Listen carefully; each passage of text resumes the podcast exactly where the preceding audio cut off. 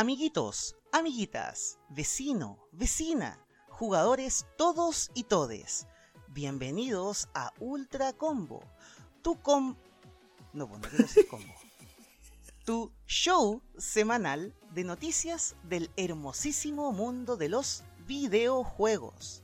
Mis muchos amigos me conocen como el Big Boss, pero usted puede llamarme como usted quiera, puesto que esta es la Happy Edition de Ultra Combo y yo al menos hoy no pienso, no me voy a complicar por absolutamente nada. Estoy en modo zen. Es más, para esta edición solo escogí noticias bonitas y agradables igual de bonitas y agradables que ustedes, chicos, la hermosa gente que escucha este humilde podcast. Y hablando de personas bonitas, agradables y humildes, doy el paso a mi queridísimo contertulio y parte fundamental de Ultra Combo, el señor Eddie Tengo miedo por lo que acabo de escuchar. Debo ser sincero, la sinceridad me caracteriza. Me da miedo lo que acabo de escuchar, pero tengo fe en ti. Eh, sé que existe un esfuerzo grande, eh, Big Boss, por, por esta semana no, buscar ninguna noticia hater. Eh, y, está bien. Recordemos que tenemos esta. Bueno, para, las personas que no nos han escuchado antes. Y usted acaba de escuchar esa introducción con esa musiquita de fondo tan bella que, está sonando. bueno, solamente comentarles que la semana pasada mi persona, Eddie le dio un, un challenge a mi amigo Big Boss quien había estado muy hater, trae noticias muy hater en las últimas ediciones de este show. Ayer trajera solamente noticias positivas. Eh, y a ver si tenía un cambio de actitud. Y la verdad es que el cambio de actitud me dio miedo. Tengo miedo. Voy a estar hablando por la siguiente hora y media con ese personaje. No, espero que sea de verdad un episodio muy feliz. Así que dale, esperemos que todo funcione bien este episodio todo va a salir bien, todo va a salir bien. Al menos eso fue lo que me confirmó mi, psiquiatra, ¿verdad? Así que con toda esta buena onda y vibra positiva, pasamos a leer los titulares de este nuevo episodio de Ultra Combo, el noticiario de videojuegos más crendón de la galaxia. Ok, musiquita, titulares. Taratarata,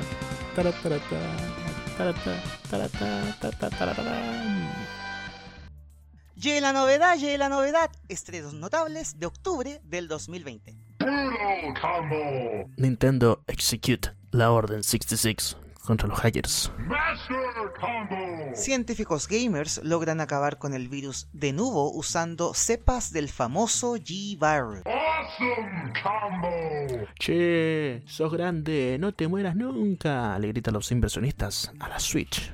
Monster Combo. Y en nuestra amada sección de las noticias cortitas pero fomes de este episodio, te hablaremos un poquito del nuevo Mortal Kombat, de Marvel's Avengers, de Silent Hill 4, Los Sims 4 y algo extraño que va a pasar con la PlayStation 5.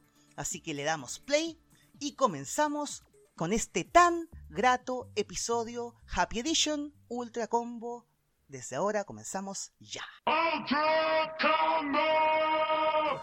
ok, démosle. Eh, Big Boss, pongámosle con la, primera noticia que la traes tú. Tú traes. Sí, la primera noticia tiene que ver, tiene relación con los estrenos notables de octubre, porque octubre es otro de esos meses que se ha caracterizado por tener varios estrenos. De hecho, como todos ya sabemos, estos estrenos de este mes son un poquito una especie de previa a lo que va a pasar en el próximo gran mes de noviembre, que va a ser el mes del gaming del 2020. Todos los títulos grandes están en esa fecha. Y la, comienza la nueva generación, la Next Gen. Así que esto es un poquito la previa de lo que va a ser el próximo mes. Así que abrimos el mes con un juego que de hecho ya salió. Salió el 2 de octubre y ya creo que todos saben de qué juego voy a hablar. Hablo de Crash Bandicoot 4, It's About Time, secuela directa del Crash Bandicoot 3 de toda la vida, ¿verdad? Que muchos tuvimos la suerte de jugar en la original PlayStation 1. Y eh, ya hay varias personalidades del mundo gaming que lo han jugado y las críticas de este juego, compadre, han sido la mayoría buenas, positivas. Así que todo bien por Crash, ¿verdad? Que esta vez eh, el juego está desarrollado por el estudio Toys for Bob, que fueron los mismos que nos trajeron la Crash Bandicoot Insane Trilogy. Ah. Así que nada que decir con, con, Crash Bandicoot. Vuelve Crash, vuelve Coco, vuelve Dingodile, vuelve Uka Uka, vuelve Neo Cortex y vuelven también todos tus recuerdos de enseñanza básica, enseñanza media, ¿verdad? Con este cuarto episodio de Crash Bandicoot plataformero y hablando de plataformas, Crash Bandicoot 4 It's About Time sale de forma exclusiva para las consolas PlayStation 4 y Xbox One, Xbox One digo, al menos de momento. Obviamente en el futuro va a salir para la, la Next Gen, quizás con algún añadido. Oye, ¿de qué año es el Crash Bandicoot 1? 90 y algo, si no me equivoco. Debe haber sido al menos el primero, el segundo, 90, y algo, si no me equivoco. 96. Septiembre 9 del año 96, o sea, 14 años después, no, pues 24 años después. yo, yo soy de esas típicas personas sí, que, piensan para atrás como que el 2020 está atrás. O 96. 96 fue hace 24 fue hace 14, tengo la duda. No sé sumar, restar. Yo aquí, tú eres el, matemático, yo no. Eh, estamos en 2020, ya son 20, sí, 24 años confirmado. Hace 24 años atrás el primer Crash Bandicoot. Y bueno. Bueno, y ese 24 años atrás lo hizo una humilde casa desarrolladora de nombre Naughty ¿te acuerdas? Qué, qué, humilde ellos. ¿Qué será de ellos hoy? Los sopitepan. el, el, el perrito cochinón. Ya, pasamos entonces a otro juego que ya salió que no es un estreno per se, pero que estrenó segunda temporada eh, ahora el jueves, el jueves 8 de octubre, ¿verdad? Y estoy hablando de Fall Guys Ultimate Knockout, juego multijugador masivo que yo vaticiné desde antes de su lanzamiento que le iba, que le iba a llevar este 2020. Bueno, dicho y hecho, pues compadre. ¿Y qué se incluye en esta nueva temporada que salió ahora el jueves 8 de octubre? De partida hay que explicar que toda esta segunda temporada tiene a la época medieval como temática central. Así que lo que se incluye son mejoras de las físicas, nueve skins medievales para los personajes, más opciones de personalización para cada personaje y para cada avatar, nuevas recompensas y desbloqueables, nuevos retos tanto en escenarios como en obstáculos y lo más esperado por todo, por todos, nuevas pruebas, ¿verdad?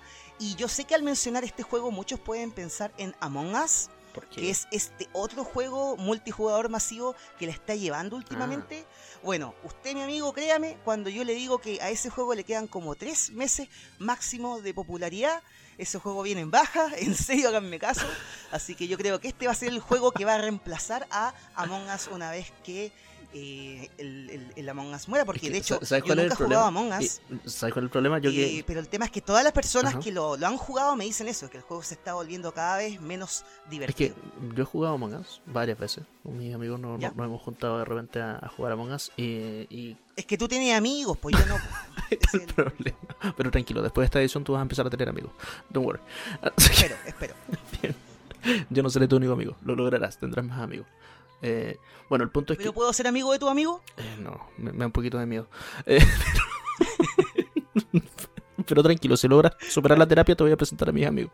Y, vamos a poder jugar a Among Us con ellos. No, el punto es que. Bueno, me quedan 12 meses de terapia. Bueno, pues el punto es que en Among Us el, el, la idea del juego es repetitiva, pero lo hace entretenido la interacción que tú estás haciendo.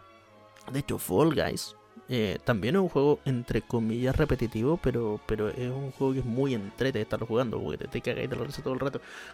El, el Among Us requiere un poco más de interacción por parte del usuario y es un juego que no tiene tanto replayability hasta cierto punto, ¿cachai? Eh, en el... O sea que técnicamente es el usuario el que lo hace entretenido. Claro, y es, es, más entretenido si lo juegas con amigos a que si lo juegas con gente random online, ¿cachai? Pero el Fall Guys puedes jugarlo con gente random online y da lo mismo, está entretenido igual. El Among Us sí podéis jugarlo con gente random online, eh, pero no es tan entretenido como cuando lo estés jugando con unos amigos y particularmente ahora que estamos que estamos en, pandemia a nivel mundial, el poder sentarte con tus amigos un viernes, un sábado en la noche y poder tirar la talla mientras te tomas un copete jugando jugando esa weá es para cagarse la risa. Pero eso es lo que hace entretenido Among Us. De no haber pandemia, Among Us no hubiese sido, no hubiese tenido la popularidad que tiene. Recordemos que es un juego que tiene más de dos años y se hizo popular ahora, hace. Y que todavía no ha sacado ningún tipo de actualización. Están sacando actualización, están trabajando en, irlo mejorando, ¿cachai? Pero, pero es un juego clase, o sea, un juego básico, es un juego. Pero el, que sea básico, ojo que no se malentienda, no lo hace fome, lo hace muy entretenido igual. Pero está bien, esa es mi opinión con respecto a esos otros jueguitos. Súper. Bien, pasamos al tercer juego de eh, estreno, digo, interesante de este mes, paso a Remother. No sé cómo se traduce esto en español, compadre, no tengo idea. remadreado, ¿será? Remathered No tengo idea. Broken Porcelain. Viejo, tal cual. Remother Broken Porcelain. Este es uno de esos pocos juegos por los que yo personalmente he tenido bastante hype este año. Ya. Es un juego tipo survival horror, pero survival horror de la vieja escuela. Un juego para nada rápido que fomenta la exploración y la resolución de misterios tipo los por sobre la acción.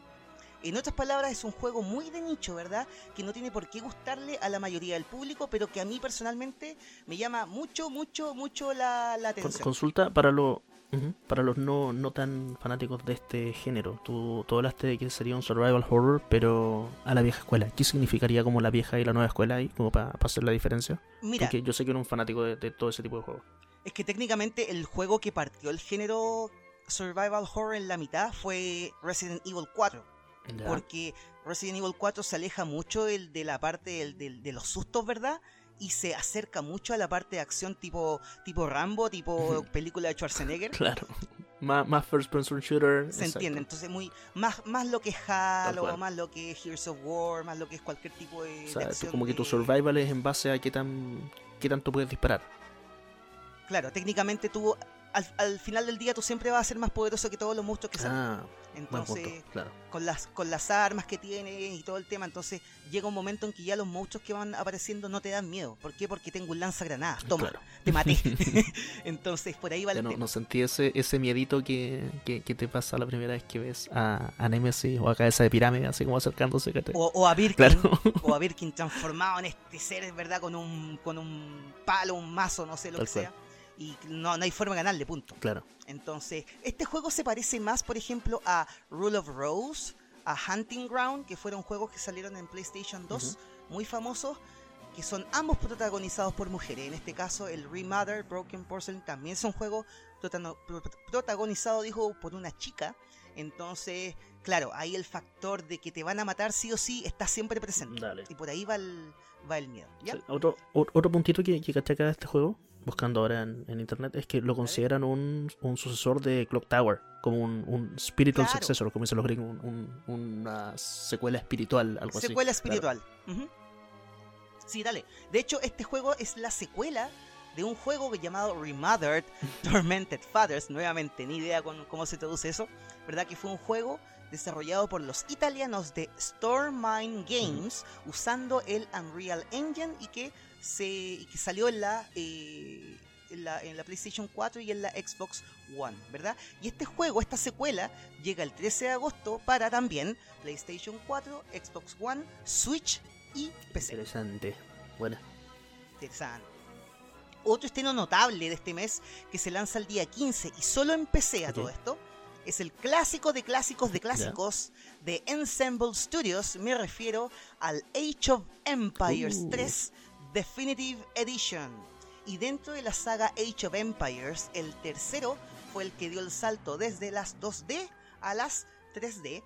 Y esta Definitive Edition no solo es un remaster visual y sonoro del juego, sino que además incluye todos los DLCs y aparte agrega dos nuevas civilizaciones que serían los suecos y los incas. Así que aguante Inti, aguante Viracocha, porque van a ser parte integral del, Age of Empires 3.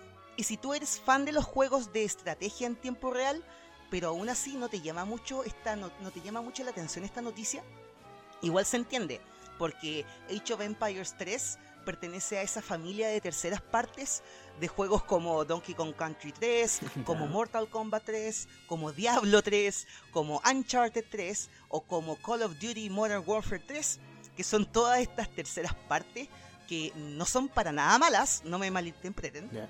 pero que de cierta forma nunca superaron a su antecesor, o sea, la segunda parte. No, no, no estamos hablando de tercera parte a lo, a los Street Fighter 3, sino que estamos hablando a los Uncharted 3. No, claro, claro. Claro.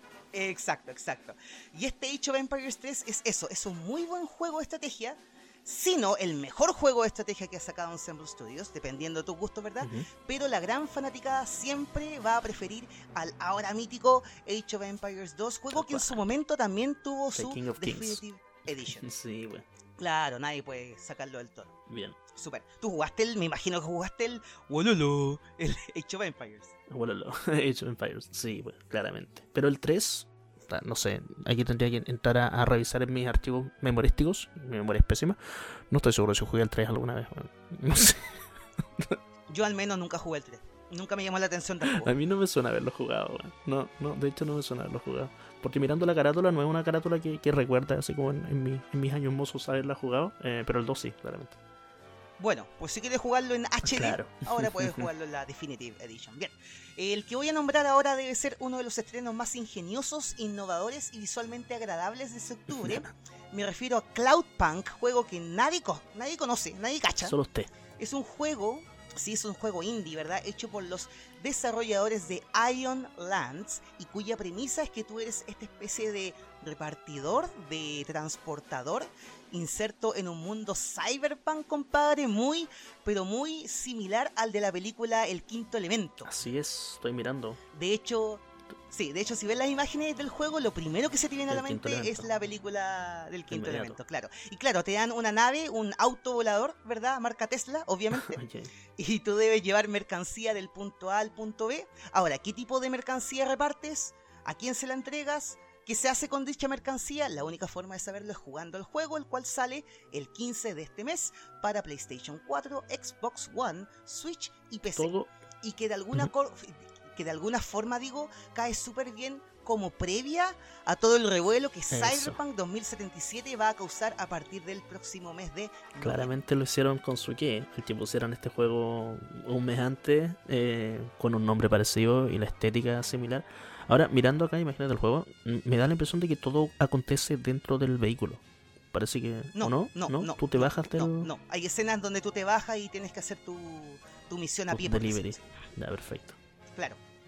Bien, y este mes también se estrena el nuevo GTA de Ubisoft, ¿verdad? Me refiero al nuevo Watch Dogs, al tercero ya, de nombre Watch Dogs Legion, franquicia que ha fracasado, ha fracasado, digo, rotundamente en ganar mi atención, porque no me tincan para nada estos juegos de esta franquicia, no me tinca ni la premisa, ni la trama, ni la jugabilidad, pero obviamente esa es mi apreciación y si a ti te gustan los Watch Dogs, esta tercera parte te va a gustar aún más, porque, y ojo aquí, El juego ocurre en una Londres futurista, Londres que está militarizada bajo un estado de excepción debido en gran parte a una serie de atentados y a la salida de Gran Bretaña del Brexit.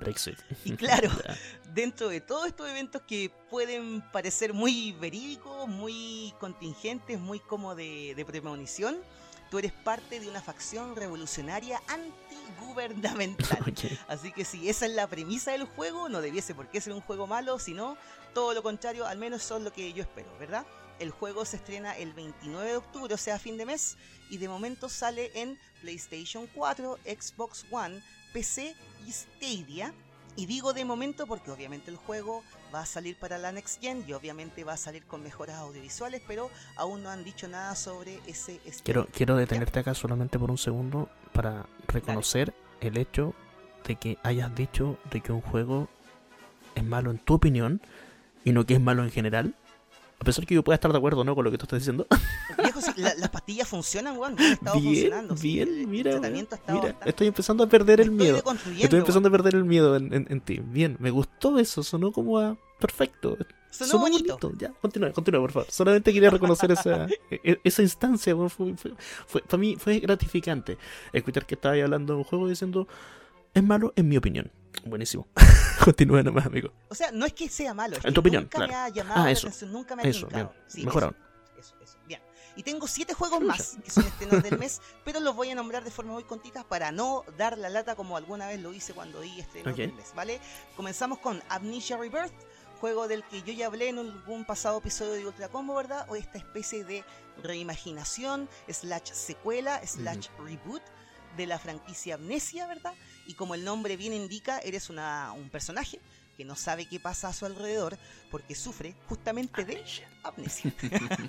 claro, y el antiguo y neandertálico Big Boss, ¿verdad? Diría de que esa es una de las premisas más cliché y menos originales de los juegos de terror ever, pero el nuevo y deconstruido Big Boss que te habla en este momento. Piensa que es una idea de lo más innovadora en el género de terror. ¿Ya? Bien. Así buenas vibras para Amnesia Reaper. Perfecto. Luego tenemos, también este mes tenemos el juego que alguna vez Eddie tú nos hablaste de este juego en su momento, Mario Kart Live Circuit, ¿verdad? Se estrena ahora.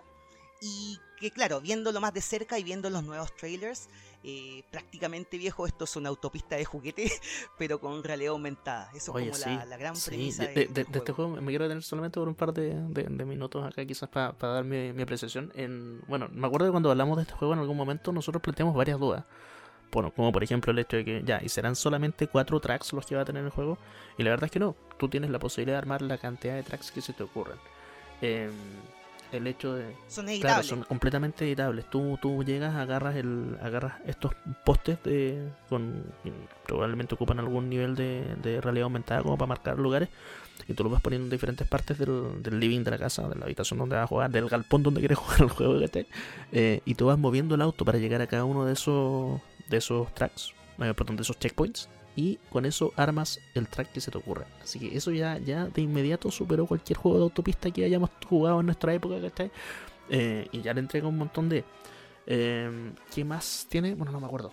la verdad es que la, semana pasada era una de las noticias que estuve a punto de dar, pero eh, preferí cambiarla por otras. Y, y, sí, me acuerdo que salieron varias, varias cosas muy interesantes. Así que de verdad está recomendadísimo. Y no solamente para niños, para todas las edades. Si usted fue un niño de nuestra generación, eh, y, jugó con, estas autopistas, de verdad que le recomiendo al menos verse los trailers del eh, Mario Kart Live Circuit.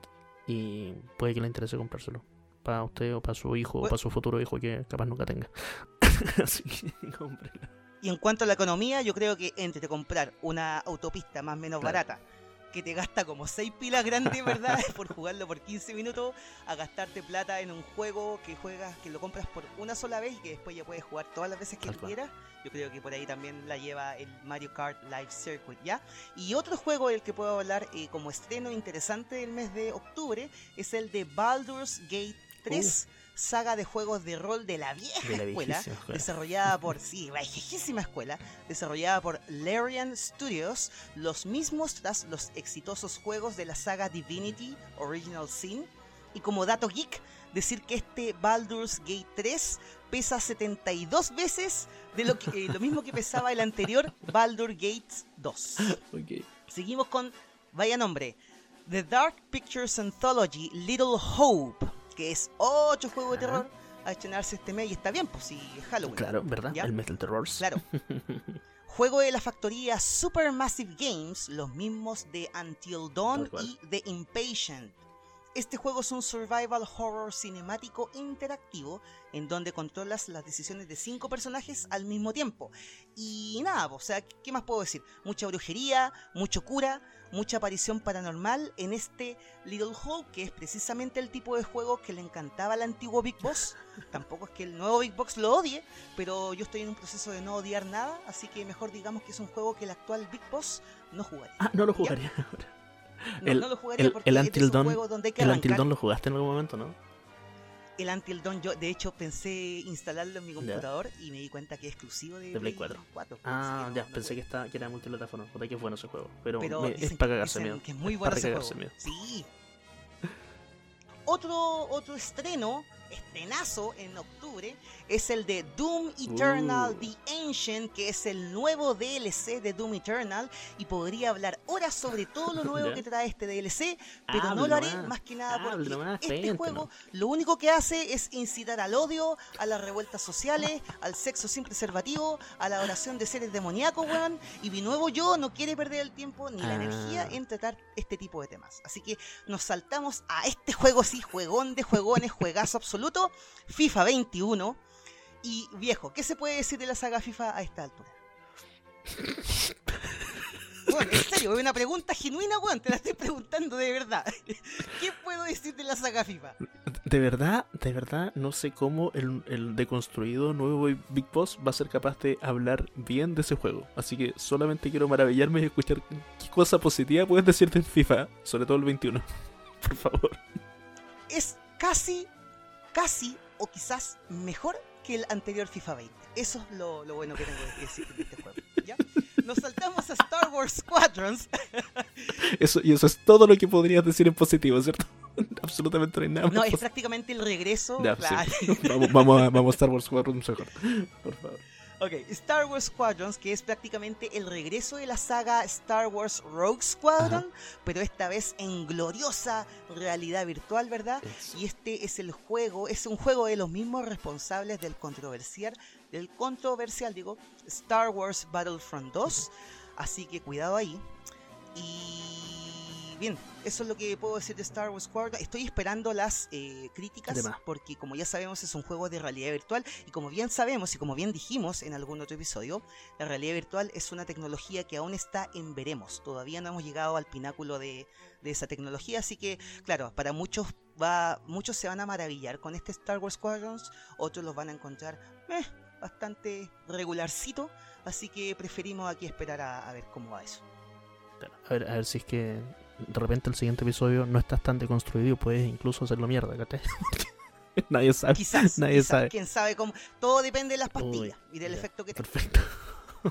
Así que bueno, eh, me despido al menos de esta sección. Espero que todos ustedes, chicos, tengan un excelente día. Adelante, estudios. Ok, ya eh, bacán estar escuchando al, nuevo deconstruido Big Boss, que, que, es un hombre positivo y es un hombre que no odia al mundo, así que bueno, estoy sorprendidísimo. Pero hablemos de la segunda noticia, perdón, que tiene que ver con eh, que Nintendo, bueno, el nombre que le pusimos fue Nintendo Executa la Orden 66, Execute Order 66 contra los hackers, y esto básicamente para los que entendemos del mundo de lo no tan legal en la Nintendo Switch, probablemente... Del mundo gaming underground. Claro, así como la deep web del mundo gaming.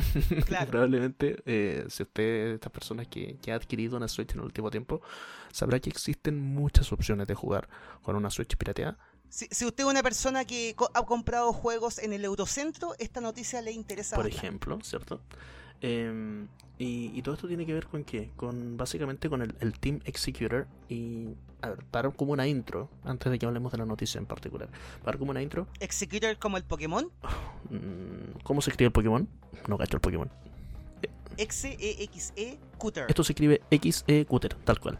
Así se llama el team, Team Executor. Así que puede que sea algún homage, algún homenaje al Pokémon, o no, no lo sé. Bueno, este equipo es un, un, grupo de personas que obviamente hacen piratería. En varias consolas lo han hecho, ¿cachai? Pero actualmente han estado trabajando muy arduamente en trabajar hacia la Nintendo Switch.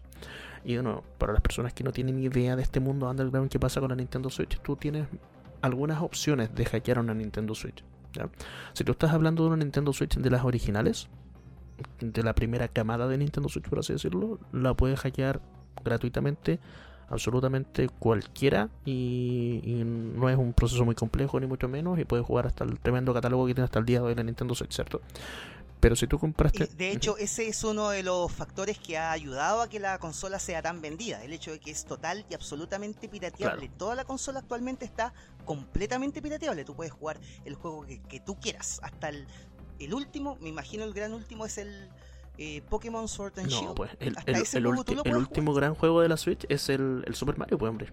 El, Super Mario All, ah, Stars, claro, 3 All Stars. Antes de eso, como el gran juego era, no sé, Hades y así. Bueno, el punto es que actualmente, eh, como te decía, existen varias maneras de hackear una Switch. Una de estas, de estas maneras de hackear la Switch es una manera de pago y eso lo hace un poquito polémico para mucha gente. Recordamos que en el mundo del hackeo como que se, hay mucho código de honor que nunca está escrito, pero este código de honor por lo general se trata de que todas las cuestiones sean en código abierto, ¿cierto? Pero este equipo en particular... Recordemos además de que cada, cada como embarco de consolas eh, las consolas cambian los chips, cambian las tarjetas madre, lo, no sé, una serie de cosas tanto de hardware como de software. Entonces cada consola requiere una, un tratamiento diferente al momento de que la desbloqueen. Obviamente, obviamente. A pesar de que, no sé, si, si, nos ponemos a hilar fino, quizás no esté tan en lo correcto porque podríamos decir que la base, por ejemplo, con la que se ha hackeado la Play 4 es la misma base con la que... La base. es la misma base con la que se hackeó, por ejemplo, la Wii U. Pero bueno, eso, Yo al menos me es un acuerdo tema más largo. tiempo de la Play 3. Claro, que la Play 3, dependiendo de la placa que tenía, era el, desbloqueo que tú le ibas a hacer. Pero dale, sí, Eso, sí. Para poder avanzar rápidamente con el, tema. Eh, como te decía, hay varias maneras de hackearla. Pero si tú, por ejemplo, tienes una, una Switch Lite, o bien tienes una Switch tradicional, pero de los últimos años, por así decirlo, la manera en la cual tú la puedes hackear es solamente utilizando este hackeo del famoso Team Executor. ¿ya? Estos chicos venden productos Y dentro de esos productos eh, hay cosas como desde una especie de pendrive USB con el cual tú puedes hackear las Switch antiguas hasta unos kits con los que tú puedes abrir tu Nintendo Switch Lite, eh, soldar un, par de, un par de cositas o bien mandarlas a soldar a una persona que yo creo que estás ahí yo creo que está pasando algo diferente porque técnicamente los desbloqueos de las consolas pasadas eran, se supone, gratuitos. Que tú llevaras la consola a un compadre que supiera desbloquearlo y ese otro tema. Claro, pero estos chicos lo que hacen es venderte, el, venderte el, hardware o el software. Ahora que te vendan el desbloqueo es diferente. de nuevo, entonces por eso te digo, eso es una de las razones por la cual este equipo, el Team Executor, es tan polémico en el mundo del hackeo, en este mundo underground. ¿ya? Ahora, estos personajes han sido perseguidos eh, por un buen tiempo particularmente por la gente de Nintendo. Y como sabrán también, la gente de Nintendo probablemente es una de las empresas que más se preocupa de su propiedad intelectual y le encanta andar persiguiendo a cualquier persona que hackee o algo, ¿cierto? Entonces ocurrió que la semana pasada, esto es una noticia, y, acá pido perdón por estar hablando de una noticia que tiene que ver eh, con un día antes que, el, que la, la última semana, porque esto pasó exactamente el día que nosotros estábamos grabando el episodio de la semana anterior pero una noticia bastante grande, así que ya, traigámosla de todos modos. Tres personas del Team Executor fueron arrestadas en Estados Unidos. ¿ya? Mira, yo al menos soy la persona que nunca, nunca te va a hablar mal de la piratería. Yo tampoco es que la, la, felicite y la ande como de, dando, diciendo la palabra de la piratería por el mundo, no es la idea tampoco. Pero por ejemplo, yo me pongo en el caso. Ok, yo me compro un auto, ¿verdad? Y da lo mismo la marca, un Chevrolet, ok. Y sale un tipo que vende la tecnología para abrir las puertas de los Chevrolet. Yo me imagino que por ahí va el tema. Es muy, muy similar. ¿A qué te refieres? Porque, insisto, la, piratería ha sido siempre gratuita durante, desde el día 1, desde los tiempos de la PlayStation 1, la piratería siempre fue como gratuita y siempre se, se, compartió la información por medio de internet. Que, insisto, que tú llevaras tu consola a un local donde un compadre sepa hacerlo, ya es otro, otro, tema. Si el tipo te quiere cobrar o no, ya, ok, se entiende.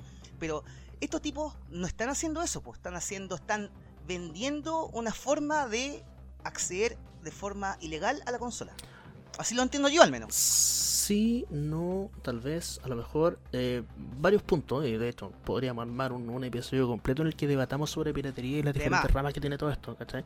Eh, pero este equipo en particular, el Team Executor, no solamente está vendiendo o, está vendiendo estos, estas modificaciones para el Nintendo Switch, ellos han estado vendiendo para varias otras consolas. Ellos se hicieron famosos, de hecho, mucho antes, con el tiempo de la 3DS, vendiendo unos flashcards que, que son como alguna especie de... Eh, son como cartuchos. ¿Tarjeta SD? Claro, son como cartuchos, que eran los típicos cartuchos con los que tú le ponías un juego. Pero estos compadres lo que hacían era un cartucho en el que tú llegabas, instalabas un cartucho y tenías para la 3DS, por ejemplo, todos los juegos de la DS. o, no sé si todos, pero una gran cantidad de juegos de la DS en un solo cartucho, por la cantidad de espacio ocupado cada uno. Entonces tú como que desbloqueabas, entre comillas, tu, tu 3DS para poder jugar juegos pirateados, obviamente, ¿cachai? De otra, de otra generación incluso, Entonces ellos ya tienen un historial de vender productos para piratería y de hecho los tipos tienen su fábrica y todo lo demás.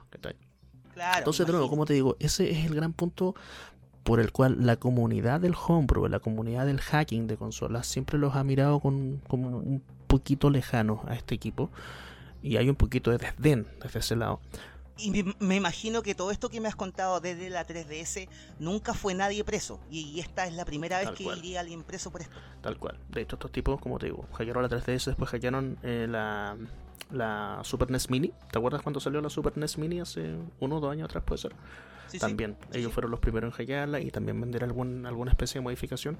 Y ahora para la Switch venden varios productos. Venden desde un sistema operativo, ¿cachai? O sea, venden software. Eh, pasando por estos dispositivos, como te decía, este, esta especie de pendrive que te permite hackear una Switch de las antiguas, o bien hasta aquellas piezas de modificación, ¿cachai? Que es la que es ponerle un chip básicamente. Tú abres tu Switch Lite, le soldas esta cuestión y la dejas funcionando para que funcione, para que funcione cualquier juego pirateado, básicamente. En fin, estos chicos, o este equipo, que no sabemos la verdad cuántas personas son, al menos los tres grandes líderes de, este Team Executor eh, son los que están en estos momentos presos. Eh, uno se llama Yuan Chen, que es eh, un proveedor chino de ellos. Otro que se llama Max Lawam, eh, que es un tipo francés, ¿ya? Y que se considera como uno de los líderes del Team Executor, pero el más polémico, por así decirlo, su nombre es Gary Bowser. ok, su apellido es Bowser. Eh, y, y, muchos de los chistes que hicieron en internet tenían que ver con que Nintendo mandó a tomar preso a Bowser, ¿cachai? Es como el chiste Kick.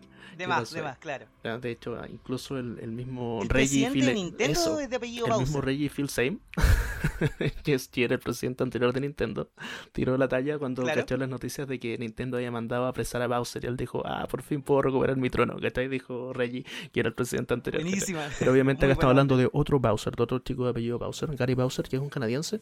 Eh, bueno, la verdad es que obviamente en, el mundo de los hackers los nombres de estos de estos compadres o, sus orígenes son siempre un poquito shady, uno no sabe. Hay gente que dice que, Gary Bowser es un canadiense, otros que dicen que es un dominicano, ¿cachai? Nadie sabe exactamente de dónde venía este Gary Bowser. Chileno. Capaz que sea chileno, pero él era conocido o es conocido en el mundo del hacking como Gary Opa. ¿ya? Eh, y, él es como el principal eh, responsable acá, porque él fue quien desarrolló los dispositivos para hacer hackeo, ¿cachai? Y además está a cargo del team de marketing de, lo, de la gente de, Team Executor. Así que es uno de los personeros más importantes de esta institución. Y también se fue preso, igual que los otros dos compadres. Y, nada, acá esto abre como el, el, debate que iba a pasar con ese hacking en particular.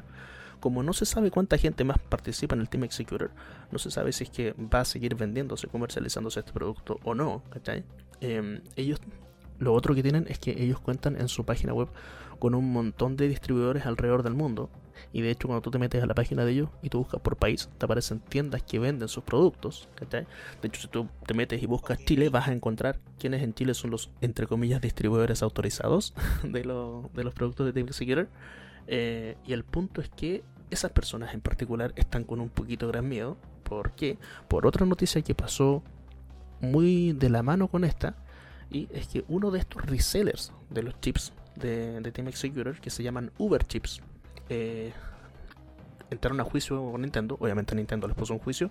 Y esta tiendita, ¿cachai? Que vendía chips de modificación, le tiene que pagar 2 millones de dólares a Nintendo eh, por, el, por los daños y prejuicios que les causó eh, a Nintendo el hecho de que ellos vendieran estos chips para hackear la Nintendo Switch y otras consolas, ¿cachai?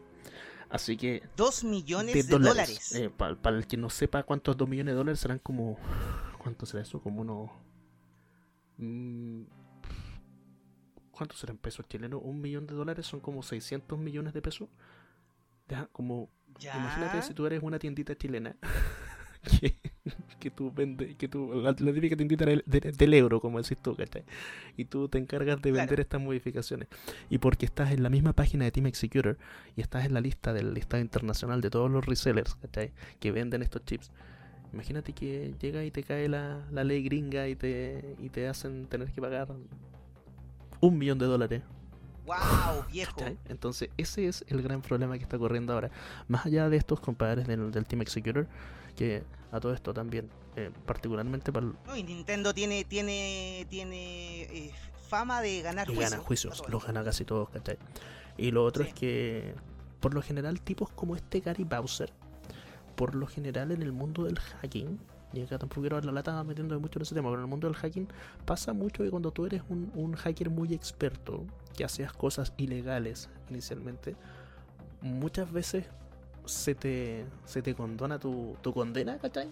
Si es que tú terminas como trabajando por una institución tipo FBI o cosas por el estilo. Eso es como la, historia clásica del, del, del hacker del hacker genio, ¿cachai? Entonces capaz que este Gary Bowser hasta termine trabajando para Nintendo, no, no creo, ¿cachai? Pero sí, sí es factible que el compadre salga bien parado después de todo. O es posible que se pudiera en la cárcel, nadie sabe, ¿cachai? Pero sí, quienes la están viendo más heavy en estos momentos son estos, estos retailers, ¿cachai? Se dice que actualmente Nintendo tiene puesto el ojo sobre 8 retailers en particular. No se sabe de qué país son, ¿cachai? Pero sí hay 8 retailers a los que se les va a caer la ley de Nintendo en cualquier momento.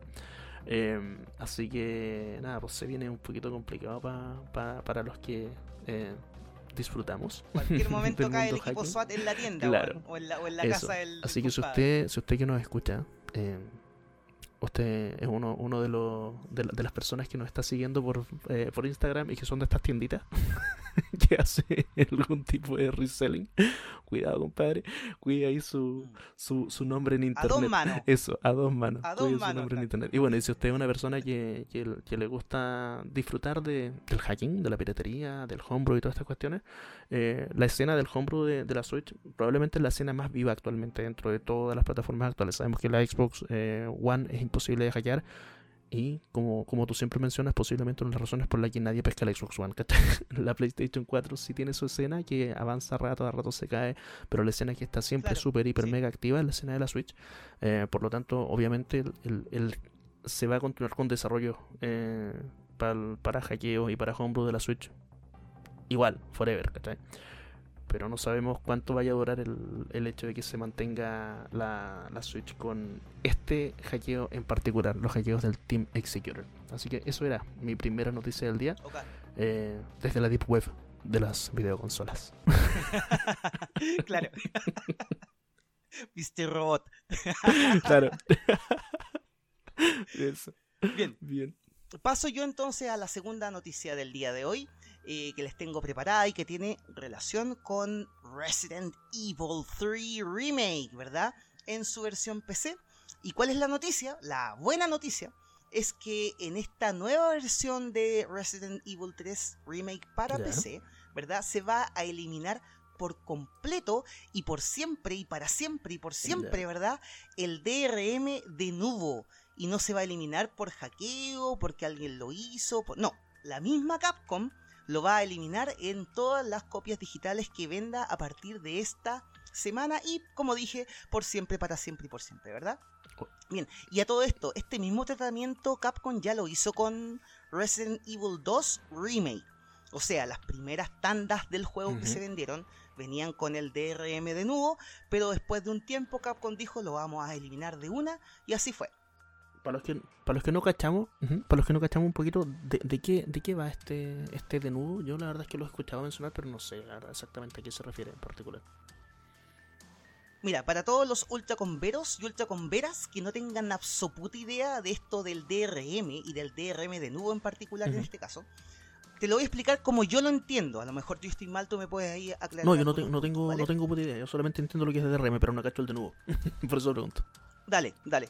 No, pues que el, de nuevo es un DRM de los tantos que hay. No, es la gran diferencia. se llama de nuevo y eso. No, es como funciona de la misma forma que todos los demás DRM. ¿Ok? Bueno, el DRM es una tecnología anti-piratería, anti-craqueo, ¿verdad? Muy polémica en el mundo gaming. ¿Y por qué es tan polémica? Porque esta fue la tecnología que no solo cagó, y lo digo así de clara, cagó al juego SimCity 4, sino que también finiquitó a su estudio desarrollador, me refiero a la gente de Maxis, y si bien Maxis actualmente todavía existe, eh, todos los gamers sabemos que después de SimCity 4, el estudio se reformó y nunca volvió a ser el mismo estudio desde entonces. Pero, ¿por, qué, por qué, el DRM cagó ese juego? Para allá hoy. Estos son todos los motivos que te voy a decir aquí, son todos los motivos que pasaron, que se vieron en SimCity 4 y que hicieron que la gente se hartara el juego. No juego más esto, dije. Ah, póngale, ya. Eso. vamos, a, vamos a quedar expertos en, en de nuevo, cuéntanos. Claro, ya mira, el DRM es un programa que se instala con el juego. Y lo que hace es que cada vez que tú echas a andar el juego en tu computador, el DRM corre como estas típicas aplicaciones en segundo plano y comienza a escanear toda clase de carpetas y archivos, independientemente si son las del juego propiamente tal o bien si son las tuyas personales. Al DRM le da exactamente lo mismo. Lo que el DRM busca es un crack. ¿Por qué? Porque la premisa del DRM es que tú siempre vas a estar jugando el juego pirateado, independientemente si es así o no. Y claro, la polémica en este caso se da en tres partes. La primera, la segunda y la tercera. la primera, claro, eso, gracias. La primera es que de partida el DRM analiza archivos que no tendría por qué analizar. ¿Ya? Gastando RAM, gastando otros recursos de Windows, lo cual de por sí ya pone a, ya ralentiza, ya pone más lento a Windows y ya pone más lento al juego. A todo esto, Windows, Windows, para variar, por lo general la gente tiene como un, antivirus que viene instalado cuando te compras un PC. Y después le instaláis un antivirus gratuito. Y después el antivirus gratuito te dice que no está funcionando, así que le instaláis otro. Entonces, por lo general, el usuario típico de Windows, que no cacha mucho, tiene como 3, 4 antivirus corriendo, más no sé cuántos programas de DRM que le están escaneando el disco duro una y otra y otra vez. y le están comiendo toda la RAM. Y después sobre eso abren Google Chrome y ahí ya te quedaste sin RAM. Pero bueno, continúan. Exacto, eso, eso mismo pasa, ¿verdad? Claro, no solo te ponen todo más lento, tanto Windows como el juego, sino que además, además te suben los requisitos requeridos para jugar ese juego. ¿Por qué? Porque al jugar ese juego tiene que estar ejecutándose este otro programa de forma eh, anexa o de forma de, de segundo plano, ¿verdad? Bueno, eso por una parte. La segunda parte de la polémica con los DRM es que necesitan estar constantemente recibiendo feedback de la base de datos del DRM y para acceder a esa, a esa base de datos, obviamente necesitan estar todo el tiempo eh, conectándose a Internet.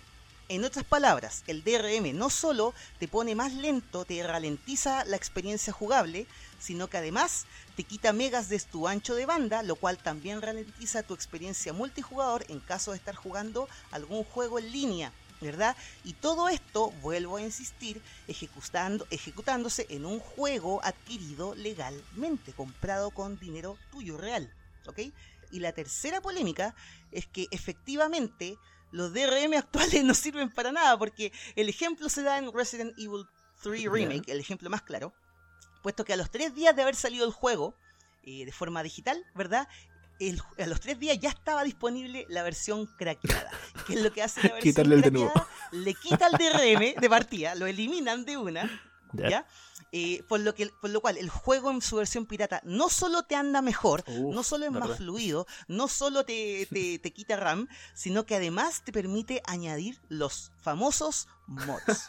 y si usted, mi amigo, no sabe lo que son los mods, bueno, vaya, dése una vuelta por Google, ¿verdad? Y maravíllese. Pongas, escriba, escriba el nombre de su juego favorito, mods, M-O-D-S. Mod, M-O-D. M-O-D, M-O-D-S, y, y el nombre de su juego favorito, cualquiera este sea. Y claro, pero todo el mundo sabe eso, los mods, yo creo. Pero de todos modos, si usted no lo sabe, tal como dice mi amigo eh, Big Boss, googlee nomás y va a cachar la cantidad de, estupideces que puede encontrar o cuestiones muy bacanas. Googleé y maravíllese con la enormidad de mods para Resident Evil 3 Remake. Mods que incluyen la Jill desnuda, la Jill físico-culturista, la Jill versión Ellie de The Last of Us, la Jill obesa mórbida, Resident Evil 3 versión Dino Crisis, el mod de Nier Automata, el mod de Mila Jovovich. Y mi favorito personal, el mod en el que Carlos luce como el Big Boss de la saga Metal Gear Solid, o sea, luce como yo, ¿verdad?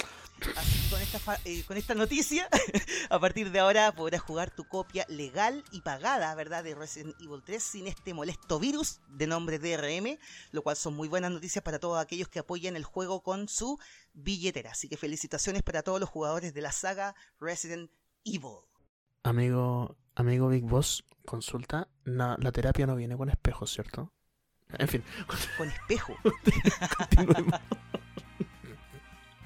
bueno, yo tengo una, una eh, ¿cómo decirlo? Autoestima bastante alta gracias a las pastillas. Gracias a las pastillas. Así que eso, eso es cuanto a Resident A pesar de las pastillas, diría yo. a pesar de las pastillas, dale se entiende.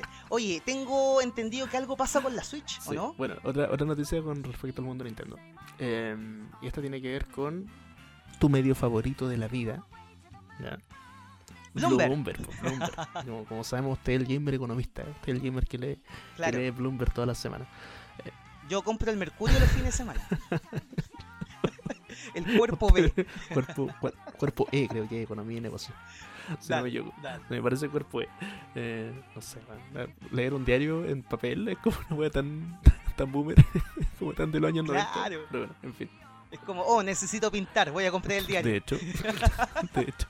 De hecho, no, voy a conseguirme diario a la casa de mis amigos, a la casa de mis familiares. También. ¿Alguien tiene un diario? Tengo un montón de palta, voy a comprar el diario. Tiene un diario? Quiero pintar.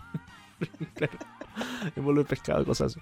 No, en fin, pero no hablemos de pescado, eh, hablemos de lo que se dijo en Bloomberg, que como te digo, eh, bueno, de nuevo, lo, mencionamos casi todos los episodios por alguna razón u otra. Eh, y esto es porque, en el fondo, la industria de los videojuegos, como sabemos, es una de las industrias que actualmente está generando más plata a nivel mundial. Em, y bueno, Nintendo es una empresa que es publicly traded, ¿cachai? Es una empresa abierta, o sea, tú, puedes llegar y, comprar acciones de Nintendo. Por lo tanto, los inversionistas de Nintendo eh, tienen mucho que decir con respecto a, cómo funciona esta consola en cuanto al negocio. Tienen voz y voto. Kind of, claro, kind of. Todo depende de la cantidad de, acciones que tengamos, ¿no es cierto? Pero bueno, eh, la Switch particularmente ha funcionado muy, muy, muy, muy, muy bien en cuanto a sus resultados económicos. ¿ya? Es un par de cifras, por ejemplo, las ventas de la Switch eh, han subido en un 95% en el primer año, o sea, en, la primera mitad de este año. ¿ya? Eh, el stock de Nintendo, las acciones de Nintendo, han subido en un 30% en el año 2020, ¿cachai? Y la, y la, Nintendo Switch, estando a más de 3 años de su lanzamiento, todavía está con, eh, con carencia de producción de consolas, ¿cachai? Igual hay más demanda de la que se pueden producir. Eso para, la, para los inversionistas de Nintendo. Recordemos igual que, que Nintendo en el último tiempo no es que lo haya hecho particularmente bien.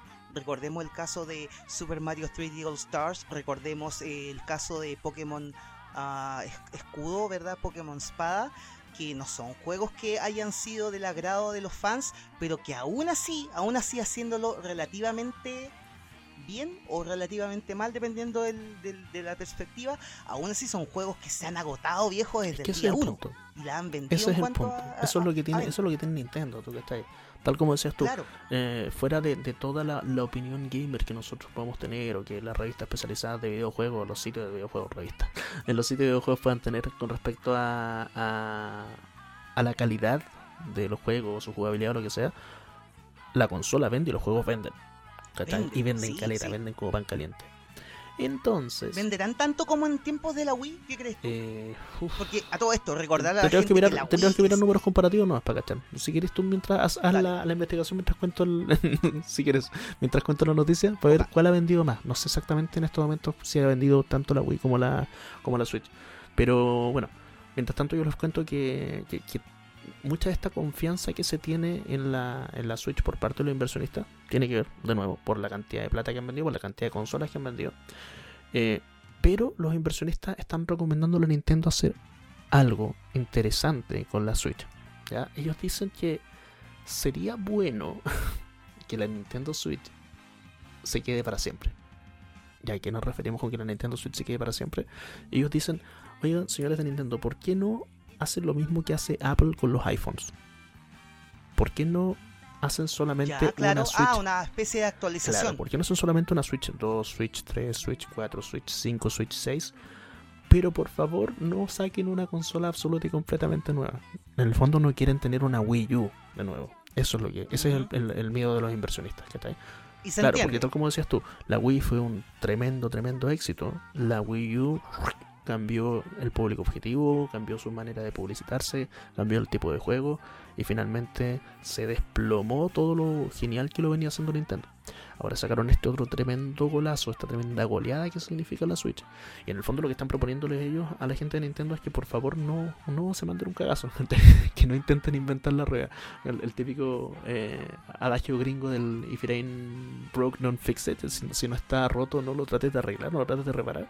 Es lo que le están diciendo ellos. En el fondo está vendiéndose como pan caliente, se va a seguir vendiendo como pan caliente. Estamos en el año 3 y medio, en el año 4 ya de la, de la consola y sigue estando agotada todo el tiempo por favor mantengámoslo así. Recordemos que la Switch es una consola de la actual generación, generación que termina ahora el 12 de noviembre. Empieza la, la, la, próxima generación de videojuegos y la Switch todavía está ahí claro, Pero, pero sí, también sabemos que Nintendo siempre ha sabido como mantenerse, bueno, no siempre, porque ellos partieron con el tema de las generaciones, pero desde que están estos dos grandes players, como Sony y Microsoft, llevándola en el mercado, Nintendo se a mantenerse en su mundo aparte, por su por su carril separado, ¿cachai? Y no pesca mucho el tema de en qué generación están las otras consolas, y no pesca estar como yendo siempre con la moda de lo último que están tratando de, vender todas las otras dos consolas, que son bastante iguales, digámoslo, siempre la, oferta de Sony y de Microsoft. Sí, eso es cierto. Entonces ellos tratan de mantenerse en su propio mundo, y ese mismo tratar de mantener su propio mundo, como te digo, es lo que les causa el miedo a los inversionistas, porque dicen, va a salir con cualquier tontera Nintendo y van a sacar una cuestión que no tiene ningún sentido y vamos a perder todo lo que estamos Cuéntame. Mira, acá tengo una, gráfica de lo que estábamos conversando, una gráfica de las ventas totales de consolas, ¿ya? Y tenemos que en todos los años de la Wii, la Wii cerró su producción más o menos eh, cuando llevaba más de 50 millones de consolas vendidas alrededor del mundo. Más de 50 millones. Ahí se cerró la producción de Wii. No, no sé en cuántos años son eso, pero ahí fue cuando se cerró. Actualmente, la Switch, que si no me equivoco lleva 3 o 4 años, por, ahí, por ahí lleva. Actualmente la Switch lleva vendidas más de 35 millones de copias. O sea, están ahí. está alcanzando a la Wii. Claro, están ahí, están en los talones de la Wii, tal cual.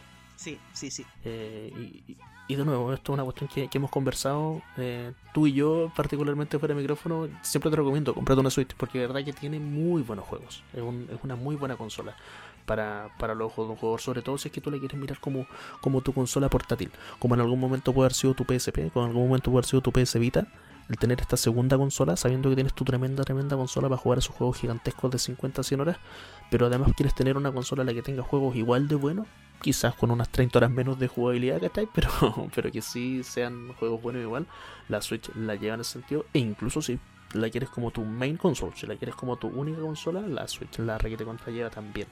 Así que claro, de nuevo, estos inversionistas lo que están, lo que están eh, proponiéndole a, la, a Nintendo, tal como les contaba, es el tratar de mantener la, de tratar de mantener el, el, el tema de tener siempre la misma consola, solamente irla renovando, qué sé yo, irle cambiando, sacar una Switch en 2, que sea un cambio incremental nomás, que cambiarle la resolución o cambiarle, qué sé yo, la velocidad del procesador.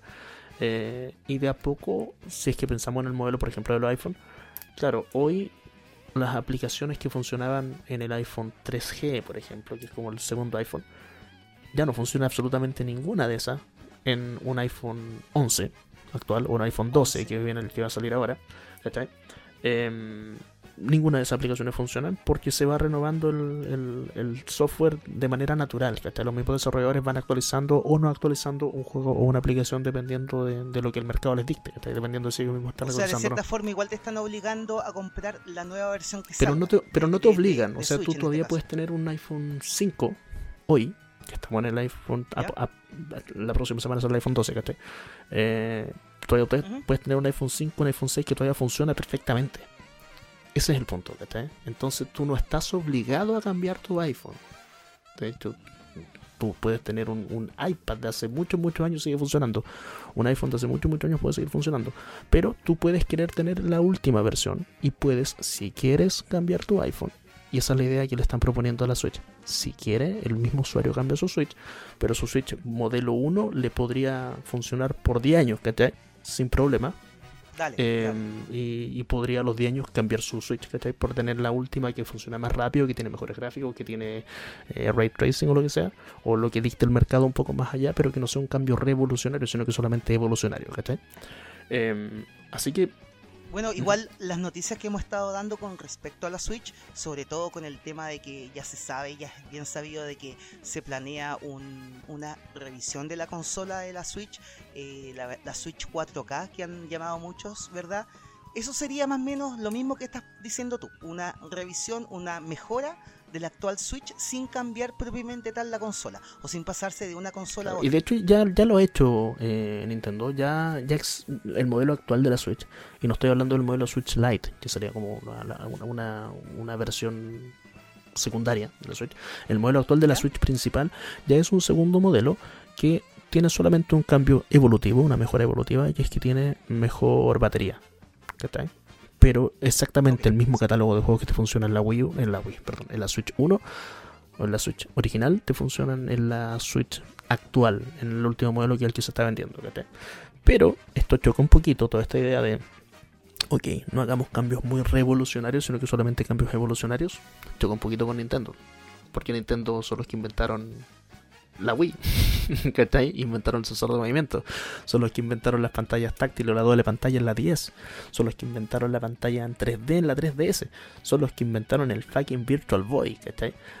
Son los que inventaron el Mario Kart Live Circuit. Claro, a Nintendo le gusta la innovación. A Nintendo le gusta estar probando cosas nuevas. Y, por una cuestión que hemos, de hecho, eso es Exactamente el carril aparte este que siempre nosotros mencionamos por el que corre Nintendo actualmente y se separa de Microsoft y se separa de Sony es justamente ese. Entonces si, si Nintendo, digo, de alguna forma pierde toda esta como frescura, toda esta innovación que tiene, de, de a poquito a poquito se va a empezar a, se va a empezar a parecer a Microsoft y a Sony, justamente lo que nadie quiere. Y de hecho, claro, Microsoft y Sony operan con un modelo muy gringo. ¿Ya? Este modelo, if it, if it eh, broke, don't fix it, ¿cierto? Broke, why fix it? Eh, piensa el, mismo hecho de que, la, de que la Sony nunca le haya cambiado el nombre a su, a su consola, que estamos en la PlayStation 5. Eh, y que, y que son solamente cambios muy eh, evolutivos. De hecho, la Play, entre la Play 4 y la Play 5 todavía hay mucha gente que dice, bueno, ¿para qué voy a cambiarse con la misma consola? y entre la Play 3 tienes toda la, todo tipo de compatibilidad con la Play 1 y la Play 2. Y en, el caso de la. hablemos del caso de Microsoft, que de hecho ahí sí que la gente dice: de verdad que no tiene absolutamente ningún sentido comprarme, si es que ya tengo, si es que soy una de las cuatro personas que tienen la, que tienen la, la Xbox, One, eh, ¿para qué me voy a comprar la Xbox Series? Si es exactamente lo mismo, van a salir los mismos juegos al menos por 2-3 años. Entonces no tiene mucho sentido y sobre todo si pensamos en cosas como el Game Pass, donde finalmente no importa tanto tu hardware, sino que importa mucho más la suscripción. Eh, ese es como el, modelo en el que le están pidiendo los inversionistas a, Nintendo que se estabilice y que no la cague tanto inventando weas locas, ¿cachai? Pero como te digo, sabemos que Nintendo, y ahí también, pensando como una empresa gringa versus una empresa japonesa, donde hemos hablado de que las empresas japonesas tienen esta cuestión de que les gusta estar siempre experimentando. Hablamos del caso de Konami, por ejemplo, la semana pasada, que los tipos ahora están sacando una escuela de videojuegos, que los tipos siguen vendiendo sus famosas pachinko machines, que los tipos tienen hoteles, que los tipos hacen cuestiones que no tienen ningún, ninguna relación con lo que uno podría pensar eh, no sé, por ejemplo, con la marca PlayStation, tú no te imaginarías hoteles PlayStation, no tiene sentido, ¿cachai? Pero sí, eh, los hoteles Konami existen en, en, Japón, ¿cachai? Y sí, a Nintendo también le gusta la experimentación por ser una empresa japonesa. Tienen esa libertad de estar cambiando, siempre innovando, innovando, innovando, ¿cachai? Así que por ahí viene esta, esta gran eh, disputa que va a tener que entrar internamente la gente de Nintendo y tomar la decisión finalmente. ¿Qué hacemos? ¿Nos mantenemos con esta consola solamente con cambios incrementales que finalmente no, no voten eh, esta cantidad de, de, lo que habla la gente de Bloomberg acá? Hablan de 100 millones de, de usuarios para la Switch. No sé si se refieren a que eso es lo que actualmente hay o si eso es lo que se espera de aquí hasta el final de los 7 años que supuestamente debería durar la Switch. Pero si ellos hablan de, un install base de 100 millones. Entonces, irse al riesgo de perder estos 100 millones o innovar. Eh, así que eso es lo que está pasando en el mundo de Nintendo. Veamos qué pasa en 2021 cuando eh, eventualmente se venga esta Switch 4K y veamos qué tan revolucionario se ve el camino o evolucionario se ve el camino para la gente de Nintendo. Así que eso era mi segunda noticia de la tarde. Bien, mi estimado, entonces ahora pasamos a la sección favorita, tanto tuya como mía, y de muchos ultracomberos y ultracomberas, me refiero a las noticias cortitas pero fomes. Y si usted, mi amigo, pensaba que íbamos a poner el mismo jingle que pusimos la vez pasada, ¡ja! Iluso. Noticias cortitas, noticias cortitas, noticias cortitas, pero fomes. Bien, abrimos la sección entonces, yo la abro con Mortal Kombat 11 11, 11, no podéis decir nada, weón, porque estamos en la Happy Edition, no podéis decir mucho más entonces, weón. Entonces. Mortal Kombat 11, Mortal Pack 2, ya, eh, que es una sección que les va a gustar mucho a los combatientes, ¿verdad? Y eso, ese combatiente se escribe con K. Claramente. Exactamente, claramente. Esta noticia, de hecho, ayer por el, mismísimo Ed Boon, ¿verdad? Anunció el Combat Pack 2, que es el segundo y al parecer el último gran DLC para Mortal Kombat 11. No, no, no, yo sé que estáis pensando, no, no, no, don't you even think about it, compadre, no, ¿ya? Eh, y este DLC va a estar disponible a partir del 17 de noviembre, que incluye este nuevo añadido, bueno, se agrega Melina, ¿verdad? Melina, eh, la entre comillas hermana de Kitana. Milina, alias la Hermonstra, alias la Bellestia. ya, Milina debe ser uno de los personajes más pedidos del universo Mortal Kombat 11, más pedida por los fans, y por lo mismo Ed Boon decidió incluirla, no tanto por la trama, no tanto porque él tuviese ganas de incluirla, sino que porque era tanta la demanda, tanto el clamor popular, y ese clamor también se escribe con K, ¿verdad? Que Ed Boon dijo, ya, ¿saben qué más? Tomen, se las doy. Así que ahí está Milina para que se dejen de hinchar, ¿verdad? Y otro personaje que se incluirá en esta colección es el de Rain, Claro. que es uno de esos personajes que desde su debut en Mortal Kombat 3, poco a poco fue integrándose cada vez más en la gran trama de Mortal Kombat. Y claro, ya a esta altura era imposible no, no, incluir, no incluirlo como personaje jugable. Bien, y la gran noticia, gran notición de noticiones, que a estas alturas tampoco es la gran noticia porque ya se había rumoreado, ya se había dicho por todas Claro. partes, ¿verdad? Es que luego de aproximadamente 30 años de sus respectivos debuts en los cines around the world, por allá por la década de los 80, ¿verdad?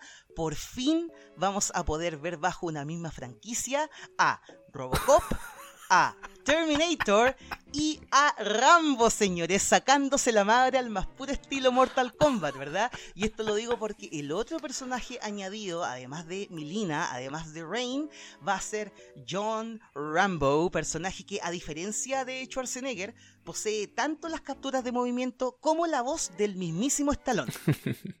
Oye, sola- solamente mi, mi dato indie. Usted sabe que me gustan los juegos indie. Eh, más de alguien podría estar con la misma con la misma idea que, que yo cuando usted lo acaba de decir. El hecho de poder ver a, Schwarzenegger como Terminator, el poder ver a, Stallone como Rambo y a quien diablo sea el actor que hacía de, de Robocop eh, en, en la misma franquicia. Esto ya existe para los que estaban en el mundo indie. Eh, y existe esto con muchos otros eh, personajes más en el mismo juego. Por ejemplo, tenemos a Braveheart, por ejemplo, tenemos, puta, bueno, ¿qué más tenemos? Tenemos a Neo de Matrix, tenemos a un montón, montón de personajes. Y estoy hablando, obviamente, de Broforce, para los que les gusta ese juego. Si usted no lo conoce, si usted no sí cacha lo que es Broforce, eh, es como jugar contra, por así decirlo. Ya, pero esto, estos personajes están como la legal, No, incluidos con para nada, para eso, nada, para nada. De hecho, todos en sus nombres dicen bro, de alguna manera u otra. Pero bueno, eso no es la noticia tuya, si no, no, no te quiero aportar la noticia, pero de todos modos, como te decía, para los que nos gustan los juegos indie, Sería como Rambro, la versión de Rambo, ¿no? eh, probablemente se llama Rambro, ¿cachai? Así que si usted no ha jugado nunca Bro Force, mi recomendación indie de la, de la semana es que juegue Bro Force, por favor. Están prácticamente todas las consolas actualmente. Dale, más. Jueguelo. Pero continuemos hablando de Mortal Kombat.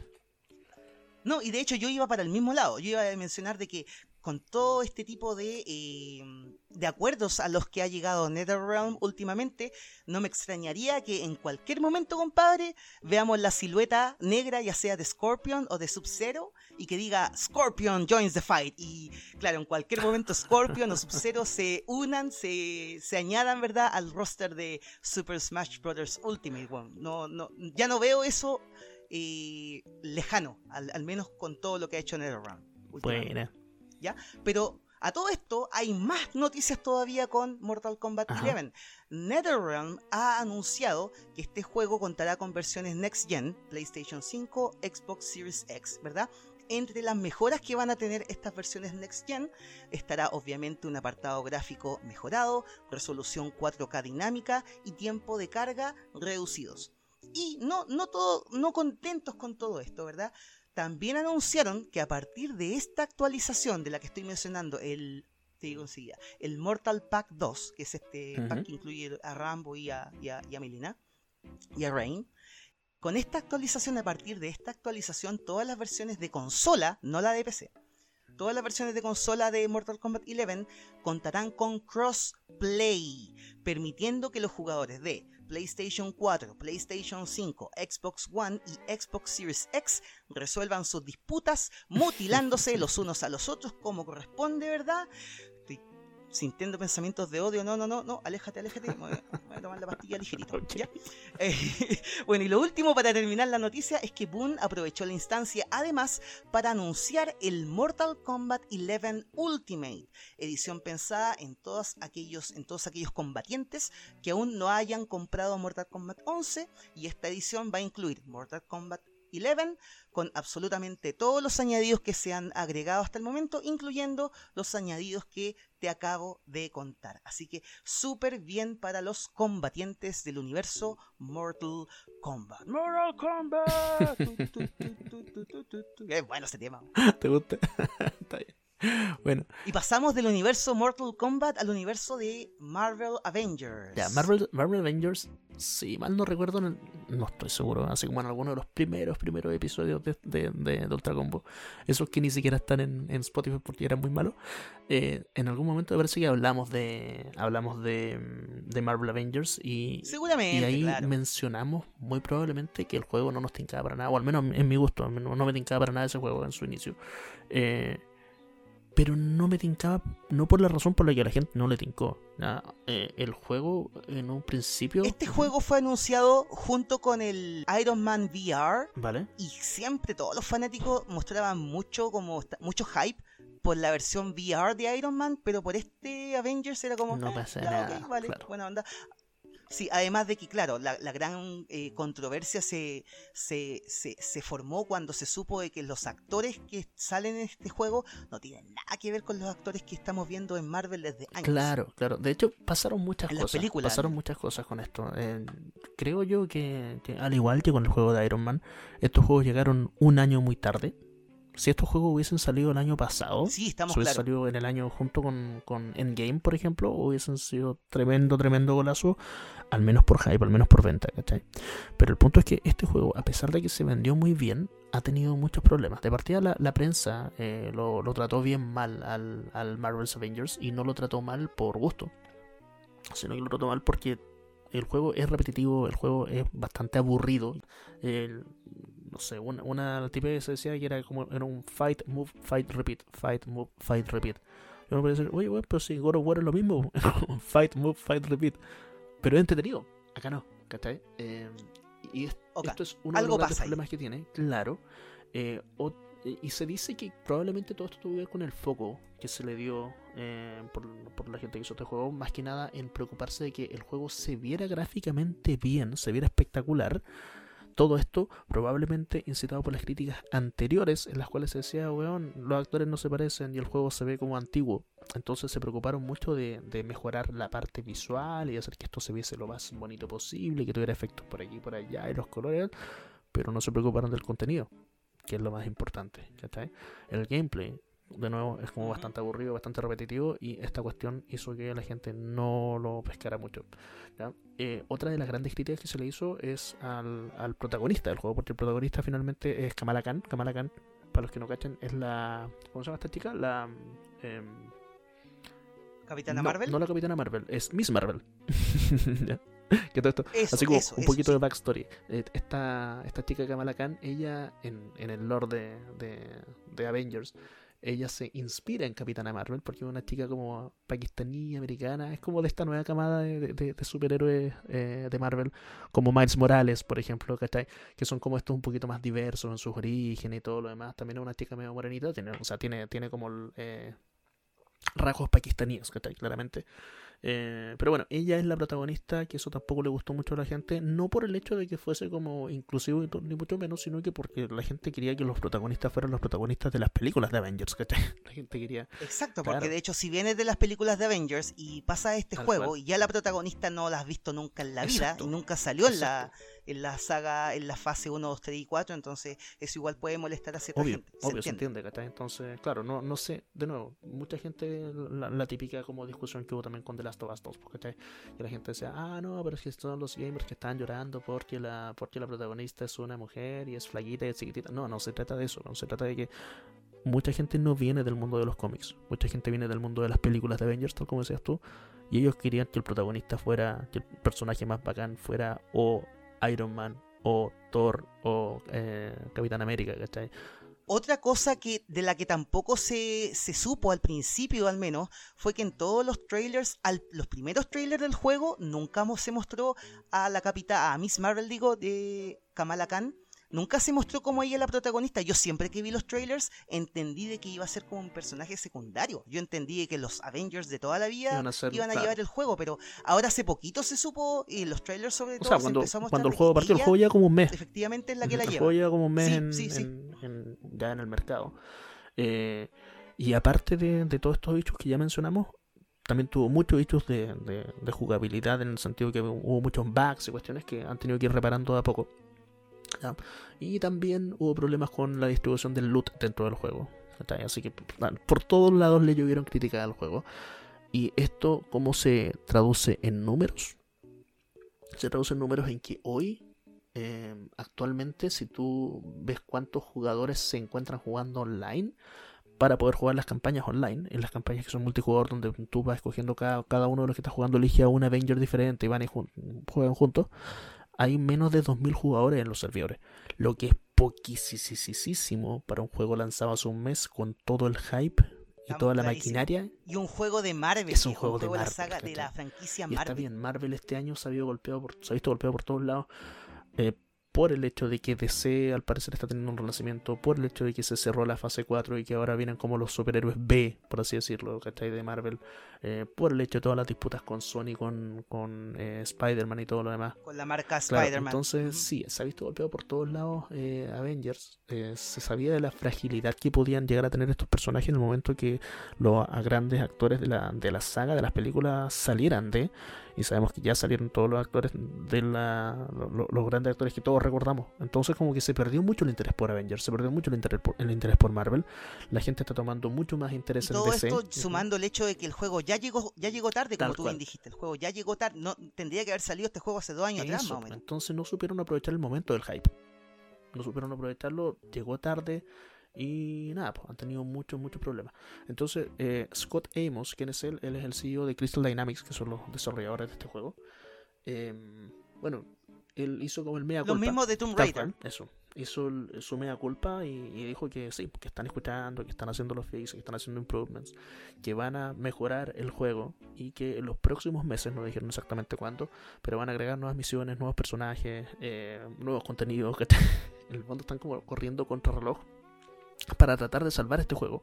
A mí, a, mí lo que se me ocurre es que, claro, esta, esta persona que tú nombraste y el estudio, más que nada Crystal Dynamics, están preocupados por esta baja popularidad del juego, no tanto por todo lo que el contexto que tú que tú mencionaste, sino más que nada por la política que tiene actualmente Square Enix. Recordemos que este juego es de Square Enix, Crystal Dynamics es de Square Enix y Square Enix, como lo he venido diciendo en varios otros episodios pasados de Ultra Combo, es esta empresa que de un momento a otro dijo, ok, a partir de ahora vamos a separar los estudios, son 12 los estudios con los que cuenta Square Enix actualmente, y cada uno le vamos a dar la libertad para que ellos hagan lo que ellos quieran, pero si ese juego que ellos hacen no rinde, no es exitoso, ese estudio simplemente se corta, todo despedido, chao, hasta acá nomás llegamos.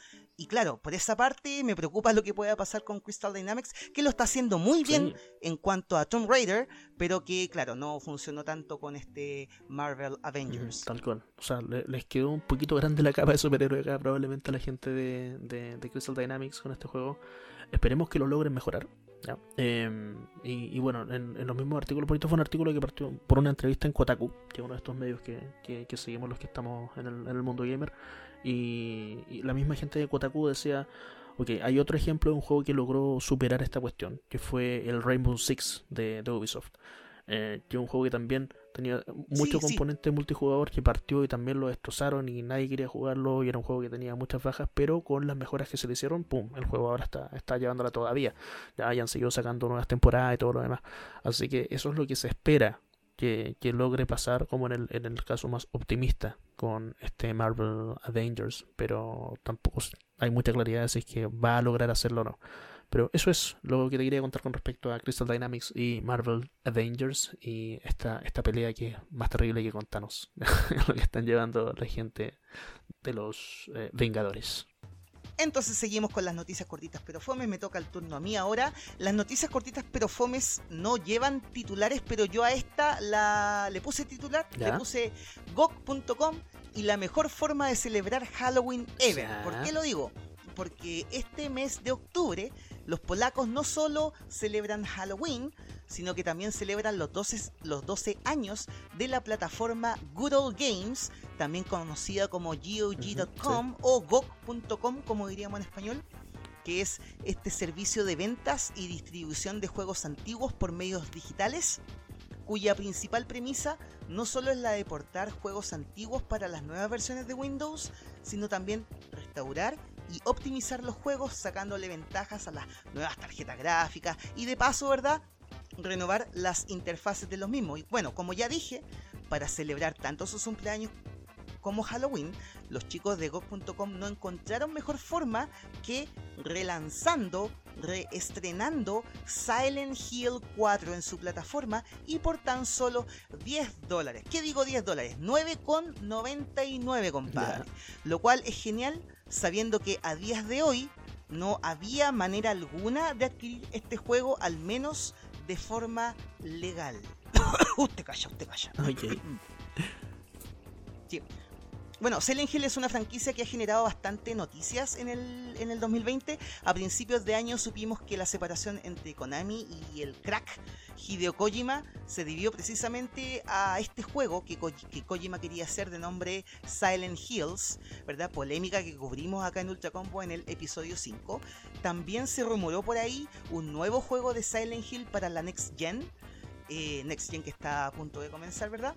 Y lo último que hemos visto de la franquicia son estos añadidos, estos skins que se le han estado haciendo al juego Dead by Deadlight en forma de DLC. Por ahí vimos un skin del verdugo máximo, ¿verdad? Pyramid Head, conocido en Chilito como el Caeja Pirámide, el Caeja Triángulo por ahí. y también vimos por ahí a la policía Sybil Bennett. Y bueno, retomando un poquito la noticia de GeoGui.com, esta gente en meses pasados ya se habían hecho con las licencias para relanzar el primer Metal Gear Solid, otra saga icónica de Konami, además de lo que ellos llamaron, lo que ellos nombraron la Konami Collector Series, la que por tan solo 5,99 portaba a tu PC los tres juegos de Castlevania para la Nintendo de 8 bits, así como los dos juegos de Contra para la Nintendo de 8 bits. Me refiero a Contra y a Super C. Y no sé ustedes, ultra converos y ultra converas, pero yo al menos me alegro mucho de que Silent Hill 4 salga en GOG.com y apenas salga lo voy a estar instalando en mi PC. ¿Lo, lo va a estar, eso lo va a es estar justamente comprando no? mejor de los ¿Lo va a estar comprando o lo va a estar Eh, instalando? Por supuesto. Es que pues, uno, si- uno de los vale puntos 9,99. uno de los puntos importantes de, de, de GOG.com eh, es que ellos, aparte del tema de portar los juegos, ellos son muy, muy, muy partidarios del DRM free. Ya, ya que, así como mezclándolo un poquito con la noticia que mencionaste antes. Eh, la gente de, de GOG.com, eh, recuerdo en, en- en los tiempos en los que me, me transformé en un, en un hoarder de juegos PC eh, y comprar estos juegos, era lo que, lo que más llamaba la atención de cuando tú comprabas un juego en GOG que por lo general eran juegos con DRM free, es decir, que no tenían DRM y que básicamente yo podía tomar el ejecutable y compartirlo con mis amiguitos, ¿cachai? Entonces, esa Claro, es claro. una de las grandes gracias que tiene el- la plataforma GOG.com. eh, y, usted siempre, como para, para hacer el link ahí, usted siempre va a encontrar buenas ofertas de, de juegos de GOG. Actualmente, de hecho, la manera más barata de comprar el Cyberpunk 2077 es comprarla por GOG.com. ¿Y por qué es la manera más barata? ¿Sabe usted por qué o no? Porque GOG.com, los dueños de Tal esta cual. plataforma, ¿verdad? Son la misma gente de CD Projekt Red, que son los responsables directos De The Witcher de y de Cyberpunk Cyberpunk. De hecho, hasta 2077. ayer, Claro. hasta ayer mirando, mirando ofertas vi que había un pack re bueno, que era como por 50 dólares te llevas todo, todo The Witcher y todo Cyberpunk. Pero ya no está disponible esa oferta hoy. ¿En serio? ¿Por 50, Por 50 dólares? dólares. Estaban los dos juegos. eh, era como la, la Game of the Year Edition, creo, de, de The Witcher. em, con Cyberpunk. En un, en un pack que hoy, mirando GOG, no lo veo. Pero es una de las plataformas que tiene los mejores precios. Así que sí, sí o sí lo recomiendo si a usted le gusta comprar jueguitos de manera legal para su para su eh, PC y además Su PC. entendiendo lo que ya conversamos en- al, al inicio, ¿cierto? De que si usted tiene un juego con DRM free, finalmente está llevando un juego que le corre mejor, que se va a optimizar mejor en su PC, que no le va a consumir tanto. Pero aún así, si usted quiere pagarle plata a los, a los developers, usted quiere que le llegue algo a los developers y le quiere dar también plata a esta plataforma, GOG.com, es la opción ante Steam. Pero bueno, sabemos que están la oferta en Steam también, así que en este momento probablemente usted está, está haciendo harto shopping ahí mirando, mirando precios por todos lados. Así que probablemente usted esto ya lo sabe. Yo lo que iba a decir ahora lo que iba a añadir a esta noticia es que lo, lo mejor de los, de los juegos de GOG.com, ¿verdad? Es que son juegos que tú instalas y que se adaptan automáticamente a la estructura y configuración de tu PC. No tienes que estar viendo tutoriales de cómo mejorar los gráficos, que si el aspecto en pantalla, que si los 4 tercios, que si 16 novenos. No, tú llegas, instalas el juego y por lo general va a correr, dependiendo de tu Sí, de tu tarjeta gráfica se ajusta automáticamente los gráficos y listo. Llegar y jugar, compadre. Si tienes un mando conectado, te actualiza el mando. No tienes que estar viendo que si el, análogo, que si la cruz digital. No, nada. Usted olvídese, llega y juega. Es lo más parecido a una consola, pero en PC. Entendiendo que, nunca va a ser tan straightforward, nunca tan fácil, pero, pero sí, es verdad. Eh, es una de las mejores plataformas para comprar juegos eh, y de nuevo, si a usted le gusta comprar juegos, le gusta que le llegue a los de plata a los developers, esta, esta plataforma tiene una muy buena distribución del share entre lo que, lo que queda para ellos y lo que queda para los developers.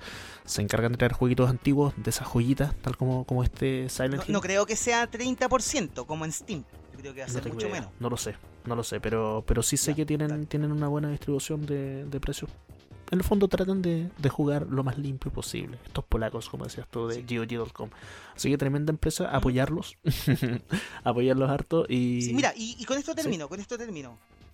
Para instalar Silent Hill 4 necesitas, eh, de, forma óptima todo esto, necesitas 2 GB de RAM, un procesador de 1.8 GHz y 5 GB de espacio en tu disco duro. no hay excusas para no jugar Silent Hill 4. La nada, pues compadre estamos en el 2020. le, no, no caché, ¿le, hicieron algún tipo de remasterización, mejora en cuanto a gráficos o algo a Silent Hill 4 o, viene tal cual? Es que en, la, en las opciones tiene eh, el apartado gráfico, tiene mejoras dependiendo de tu Ya, perfecto. Se puede correr más a mejor resolución y todo el tema. Pero gráfico así como un especie de remaster, no. sigue siendo el mismo Silent Hill 4 de, de toda la vida. Perfecto, buenísimo.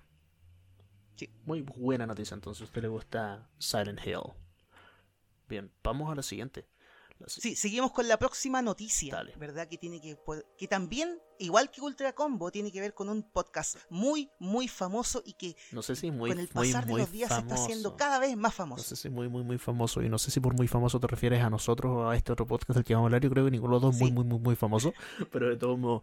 Eh, este, este es un podcast que la gente de Ubisoft está, está impulsando para promocionar el nuevo Assassin's Creed, que este el...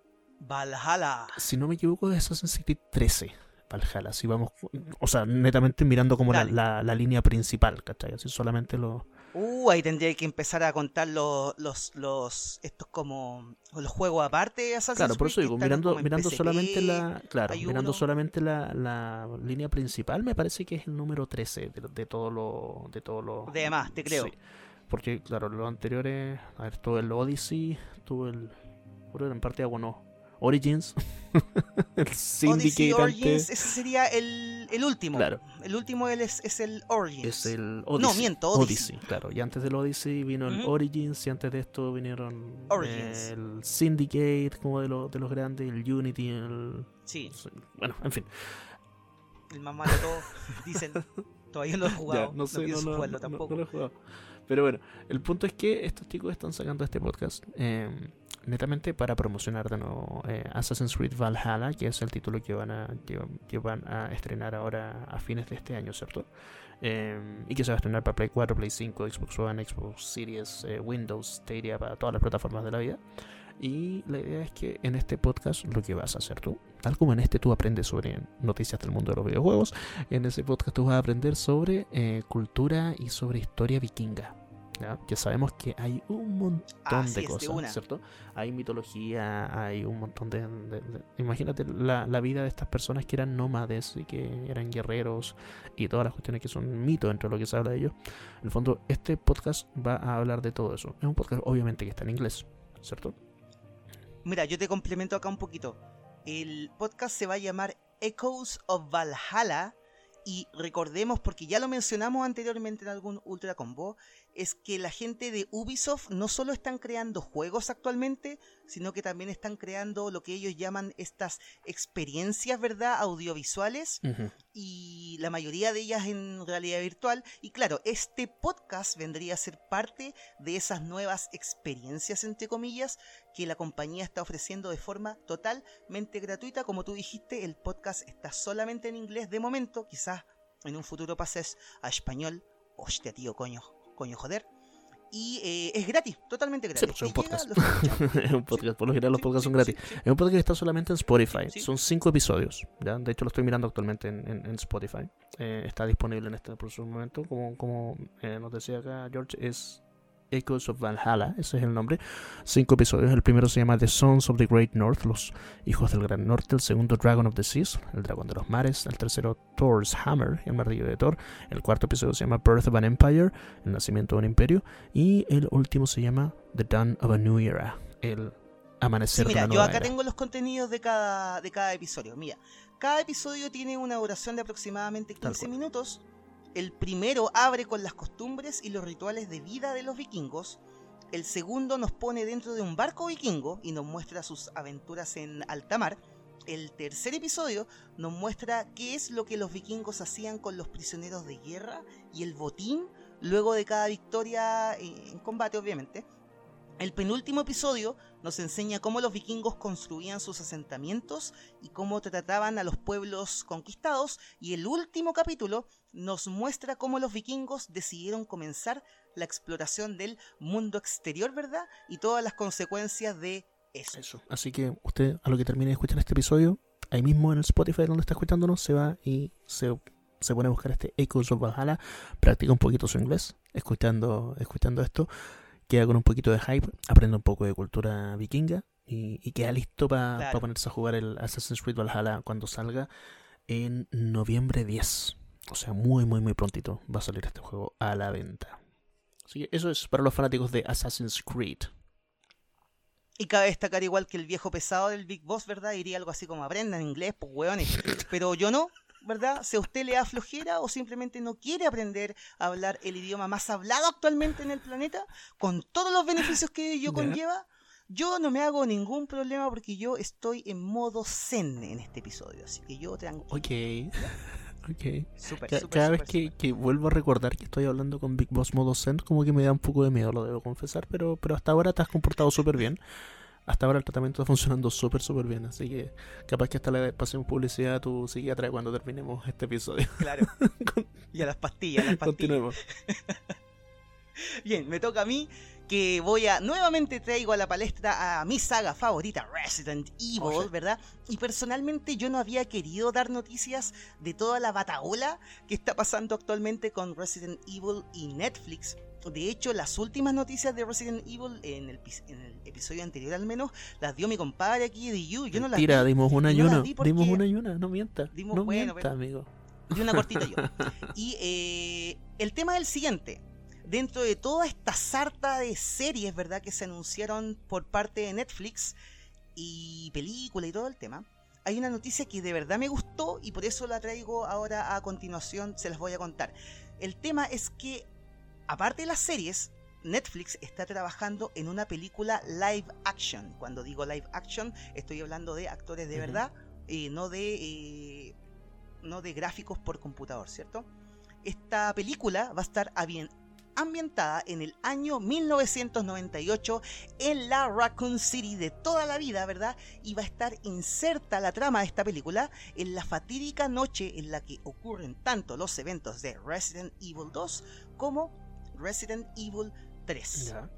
El director del proyecto será el señor de nombre Johannes Roberts, quien si bien no es un director conocido, ya tiene en su currículum varias películas de terror y gore, todas del, llamado cine B. Mm, y abro comillas y cito, con esta película quiero regresar a los primeros dos juegos y recrear esa experiencia terrorífica y visceral que tuve cuando los jugué mientras al mismo tiempo contar una historia humana acerca de un pequeño pueblo estadounidense moribundo que se sienta relativa, eh, que se sienta relevante, digo, para las audiencias de hoy en día. Oye, solo, una que- corrección. Sí. No, esta no es un proyecto de Netflix. Esto es un proyecto que va a ir a los cines. Ojo. Los que van a, los que van a Netflix son. Ah, así. Claro, son las otras dos cosas de las que hablamos la semana pasada. Uno que era la, la serie con personajes en CGI, ¿ya? personajes animados, ¿cierto? Y la otra que era esta otra cuestión que mencionaste tú de los hijos de Wes, yo no sé, que era, que era una cuestión muy rara y yo no había escuchado. También va por Netflix, esas dos van por Netflix. Claro, pero esta va hacia los cines. Y es como el, es como el reboot, por así decirlo, de, la, de las películas que, que son remalitas, la verdad, las películas actuales de. o la- las que han existido de Resident Evil. De hecho, estoy viendo la persona, el, el estudio tras esta película que les estoy contando y es la gente de Constantine Films, ¿Ya? que es la misma productora que hizo la saga de películas de Resident Evil con Mila Jovovich. ¿Y por qué esto me parece bien a mí al menos? Es porque, o sea, ya, ya aprendieron todo lo que no hay que hacer en una película de Resident. Evil. Sí. Eh, al menos eso es lo que yo quiero creer. Entonces, por esa parte eh, es una ventaja. La, el director también es otra ventaja. ¿Por qué? Porque es un director que no es conocido. Claro. Entonces, esta película precisamente le da la oportunidad de saltar al, al estrellato. Así que el compadre espero que haga bien su trabajo y sobre todo es un tipo que ha jugado los dos juegos. Entonces, ya tiene una base por la cual por la cual crear una trama decente en este caso. Claro. ¿Verdad? El cast está confirmado por muchos talentos jóvenes. Eh, puedo dar muchos nombres, ¿verdad? Eh, lo, lo- lo mejor es que usted los busque en, en internet, pero sí el cast, eh, cabe destacar de que cuando están con las ropas de los personajes se ven muy, muy parecidos a los personajes de, lo- de los juegos, lo cual, lo cual está súper bien Las por ahí. los- Personajes como Claire Redfield, como Jill Valentine, como Chris, eh, Chris Redfield, como Albert Wesker, como Leon Kennedy y como William Birkin. Así Eso, que- eso es súper importante también. Los personajes que van, o sea, van personajes que usted reconoce. No está, no está dirigida por, por Paul W.S. Anderson, que es el, el director de las Resident Evil anteriores, que es el director de la Mortal Kombat también, de esa clásica, ¿cierto? Eh, de Alien vs Predator. Que ya, está bien. Quizás esas otras películas no fueron tan malas, pero sí tiene como esta cuestión de que le gusta siempre poner a su señora, la Mila Jovovich, el, el nombre de ella. Mila Claro, Jovovich. eh, Ujú. y, y nada, porque él, él tiene su, su manera de trabajar. Que a todo esto ellos están trabajando en otro proyecto totalmente. Ellos están por sacar ahora la, la película de Monster Hunter. Así que crucemos los dedos porque porque Uf, esta, esta ver, parejita claro. Paul. Paul W. Anderson y Mila Jovovich no la callen con, con esta otra franquicia de Capcom. Pero bueno. No sé si tienes algo más por decir Sí, con así que a con esta tema. notición termino, termino mi reporte de mi saga favorita por esta semana, ¿verdad? Antes que me ponga a llorar por todo lo bueno que he escuchado en esta película. Así que espero que todo salga bien. Vale, yo, yo tengo mi, mi última noticia de este episodio que tiene que ver con, eh, con un cambio grande que se viene para la gente de, de Japón con la PlayStation 5. ¿Ya? A ver, ¿de ¿Ya? qué trata esto? Usted, ¿cuál- ¿cuáles son sus consolas de, de, de uso diario, amigo Big Boss? ¿Con qué juega usted normalmente? Yo actualmente tengo PlayStation 2, tengo PlayStation 3, tengo Xbox 360 y tengo un PC Master Race. Disculpa que me... Me ahogué, me ahogué. Eso tengo. No- no- cuidado, le está volviendo el, el Big Boss antiguo cuando salió. eh. Eh, Cuando una persona dice PC Master Race, como que el odio sale de inmediato. Sí, cuidado. Control. Aire, tome aire, tome aire, tome aire, tome aire, respire. Ya, ya. yo, lo, lo que yo te voy a comentar es que yo en mi caso, me- yo me, me declaro un fanático de las consolas eh, de origen japonés. Viejo, tengo la PlayStation 1. La tengo guardadita ahí en la bodega, pero sí, la tengo. Está ahí guardadita. Yo, yo soy un personaje que, que juega Nin- eh, Nintendo y Sony, por lo general. Ya yo juego mis consolas de Nintendo y mis consolas de Sony. Y una de las cosas que me pasa cuando me paso, por ejemplo, entre la Play 4 y la Switch, es que viene ese, ese típico como eh, quiebre en la cabeza cuando tengo que Cuando te piden que aprietes círculo, Claro. Cuando. No, me- no me pasa cuando bien que aprieten círculo. Por lo general no juego juegos japoneses en sí. Pero sí me pasa cuando estoy yo aceptando algo, ¿cierto? Y estoy jugando un juego que lo tengo, por ejemplo, para las dos consolas. Y cuando quiero aceptar en la. En la. En la Nintendo en Switch. la Switch, Tengo que apretar el botón A, que es el botón que está al lado derecho, ¿cierto? Pero cuando tengo que aceptar. derecho inferior. Pero cuando tengo que aceptar en el botón, cuando voy a aceptar en la Play, tengo que presionar el botón X, el que está abajo. Claro, pasa. Pasa, ¿cierto? Y uno como que de repente está como apretando y, y está retrocediendo. Ah, ya, verdad que estoy jugando a la otra consola. En fin, ese es como uno de esos first world problems. Igual es raro que pase, porque Sony y Nintendo son las dos japonesas, entonces claro. como que tienen, deberían, debiesen tener la misma Pero no tienen la misma mentalidad. en el joystick. Claro, no tienen la misma mentalidad. Eh. Y no tienen la misma mentalidad porque al menos acá en Occidente, ¿ya? en Europa, Estados Unidos y, el resto de los países, donde caemos nosotros en el patio acá, los de Latinoamérica, por ejemplo, nosotros ocupamos el botón X. Si usted tiene una, una PlayStation, usted tiene súper claro que el botón con el que usted pone aceptar cualquier cosa es el botón X, que es el botón que está abajo. Nosotros hay un botón arriba, abajo, izquierda, derecha. El botón de abajo, pum, es la X y con eso uno acepta, acepta, acepta. Ningún problema. En Japón, probablemente usted sabe que ellos aceptan con el botón O, o el botón círculo. El botón círculo, que es el que está a la derecha, que es el equivalente al botón A, pero de Nintendo. No al botón A de la Xbox. ¿Cierto? Chucha, el medio enreo, enreo. Entonces, si uno está acostumbrado a jugar en, en una consola en una consola al estilo de Nintendo, va a apretar siempre el botón de la derecha para aceptar. Si usted está acostumbrado a jugar con el estilo de Sony acá en Occidente, usted presiona el botón de abajo. ¿Qué va a hacer la gente de, de Sony con la PlayStation 5? Y esto se vio ahora cuando hubo los primeros videos de los unveiling de la, de la consola. El botón para aceptar universalmente va a ser ahora el botón X para todo el mundo. Incluso para la gente de Japón. Entonces la gente de Japón que toda la vida ha presionado el botón círculo para, para confirmar, que es el equivalente al botón A de la Nintendo, ahora va a tener que empezar a apretar el mismo dolor de cabeza que tenemos las personas que jugamos con una consola de Nintendo y una consola de Sony. Ahora le va a pasar a la gente de Japón también, ¿cachai? Porque de ahora en adelante, universalmente todos tenemos que aceptar con el botón X. ¿ya?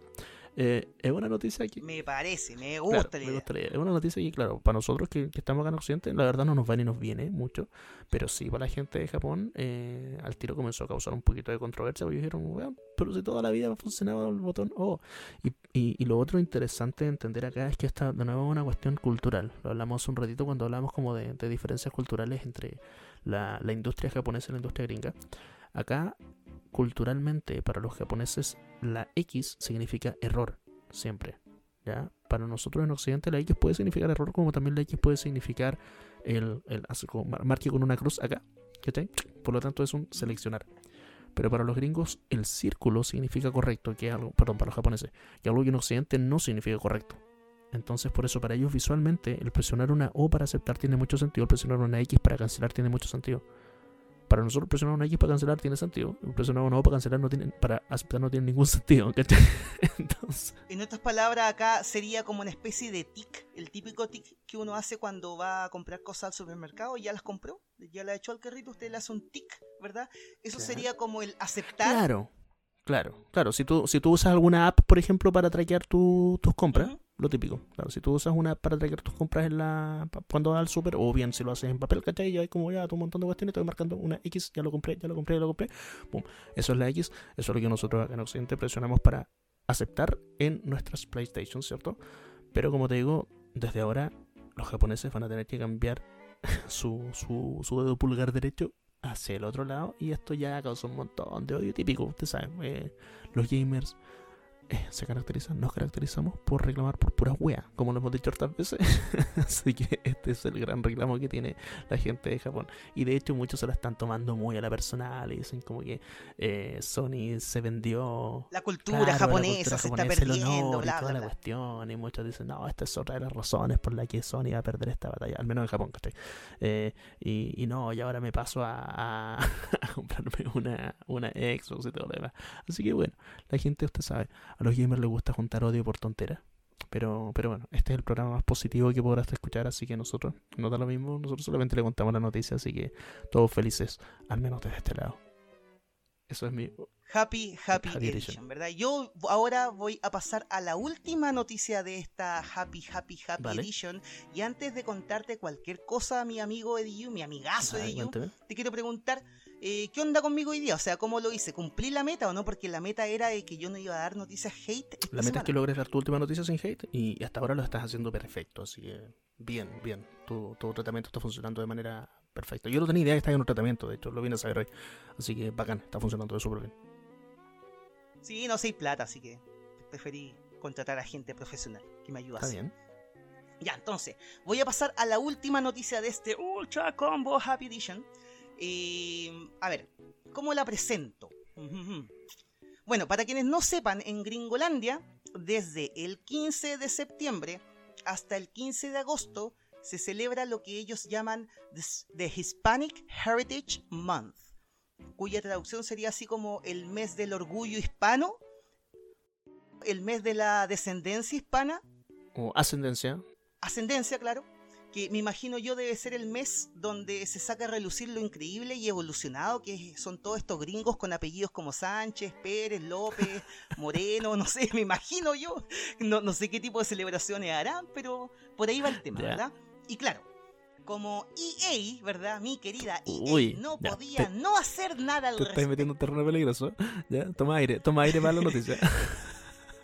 ¿Qué mejor que celebrar dicha instancia para nada racista dentro de los Sims 4, obviamente, uno de esos juegos, ¿verdad? Pilares, ahí, caballitos de batalla. Y es que a partir de, este mes, del mes pasado, de hecho, a partir del mes pasado, ya puedes encontrar una serie de, comillas, mejoras en los Sims 4 todas estas mejoras relacionadas a nuestra increíble, amistosa y romántica cultura hispanoparlante. ya, está bien de, partida. Se agrega una nueva cocina llena de colores chillones por todas partes, ¿verdad? Amarillo, rosado, verde limón. Los mismos colores invasivos que se pueden ver tanto en mi cocina como en la tuya se van a poder ver en Fíjate, mi cocina está llena de esos colores. la tengo pintada de muchos colores. Claro, todos chillones, Se parece a Leva, weón, de, Evangelion. Así un morado con un verde limón, weón.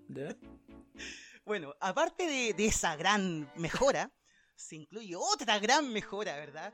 En el closet. Y es que ahora podrás ver, vestirte usando Uepil, Uayabera, Panama Hat. Bueno, te lo prometo que lo estoy leyendo tal cual como está escrito en la página de los Sims 4. Bueno, Whipple, Guayabera, Panama Hat. Que lo, yo siempre ocupo Guayabera. Oye, tú eres latino, así que tienes que ocupar Guayabera todo Ahora, claro a, donde sí se me cayeron mis compadres de EA fue que no incluyeron ni las chalas ni el típico gorro de mariachi mexicano.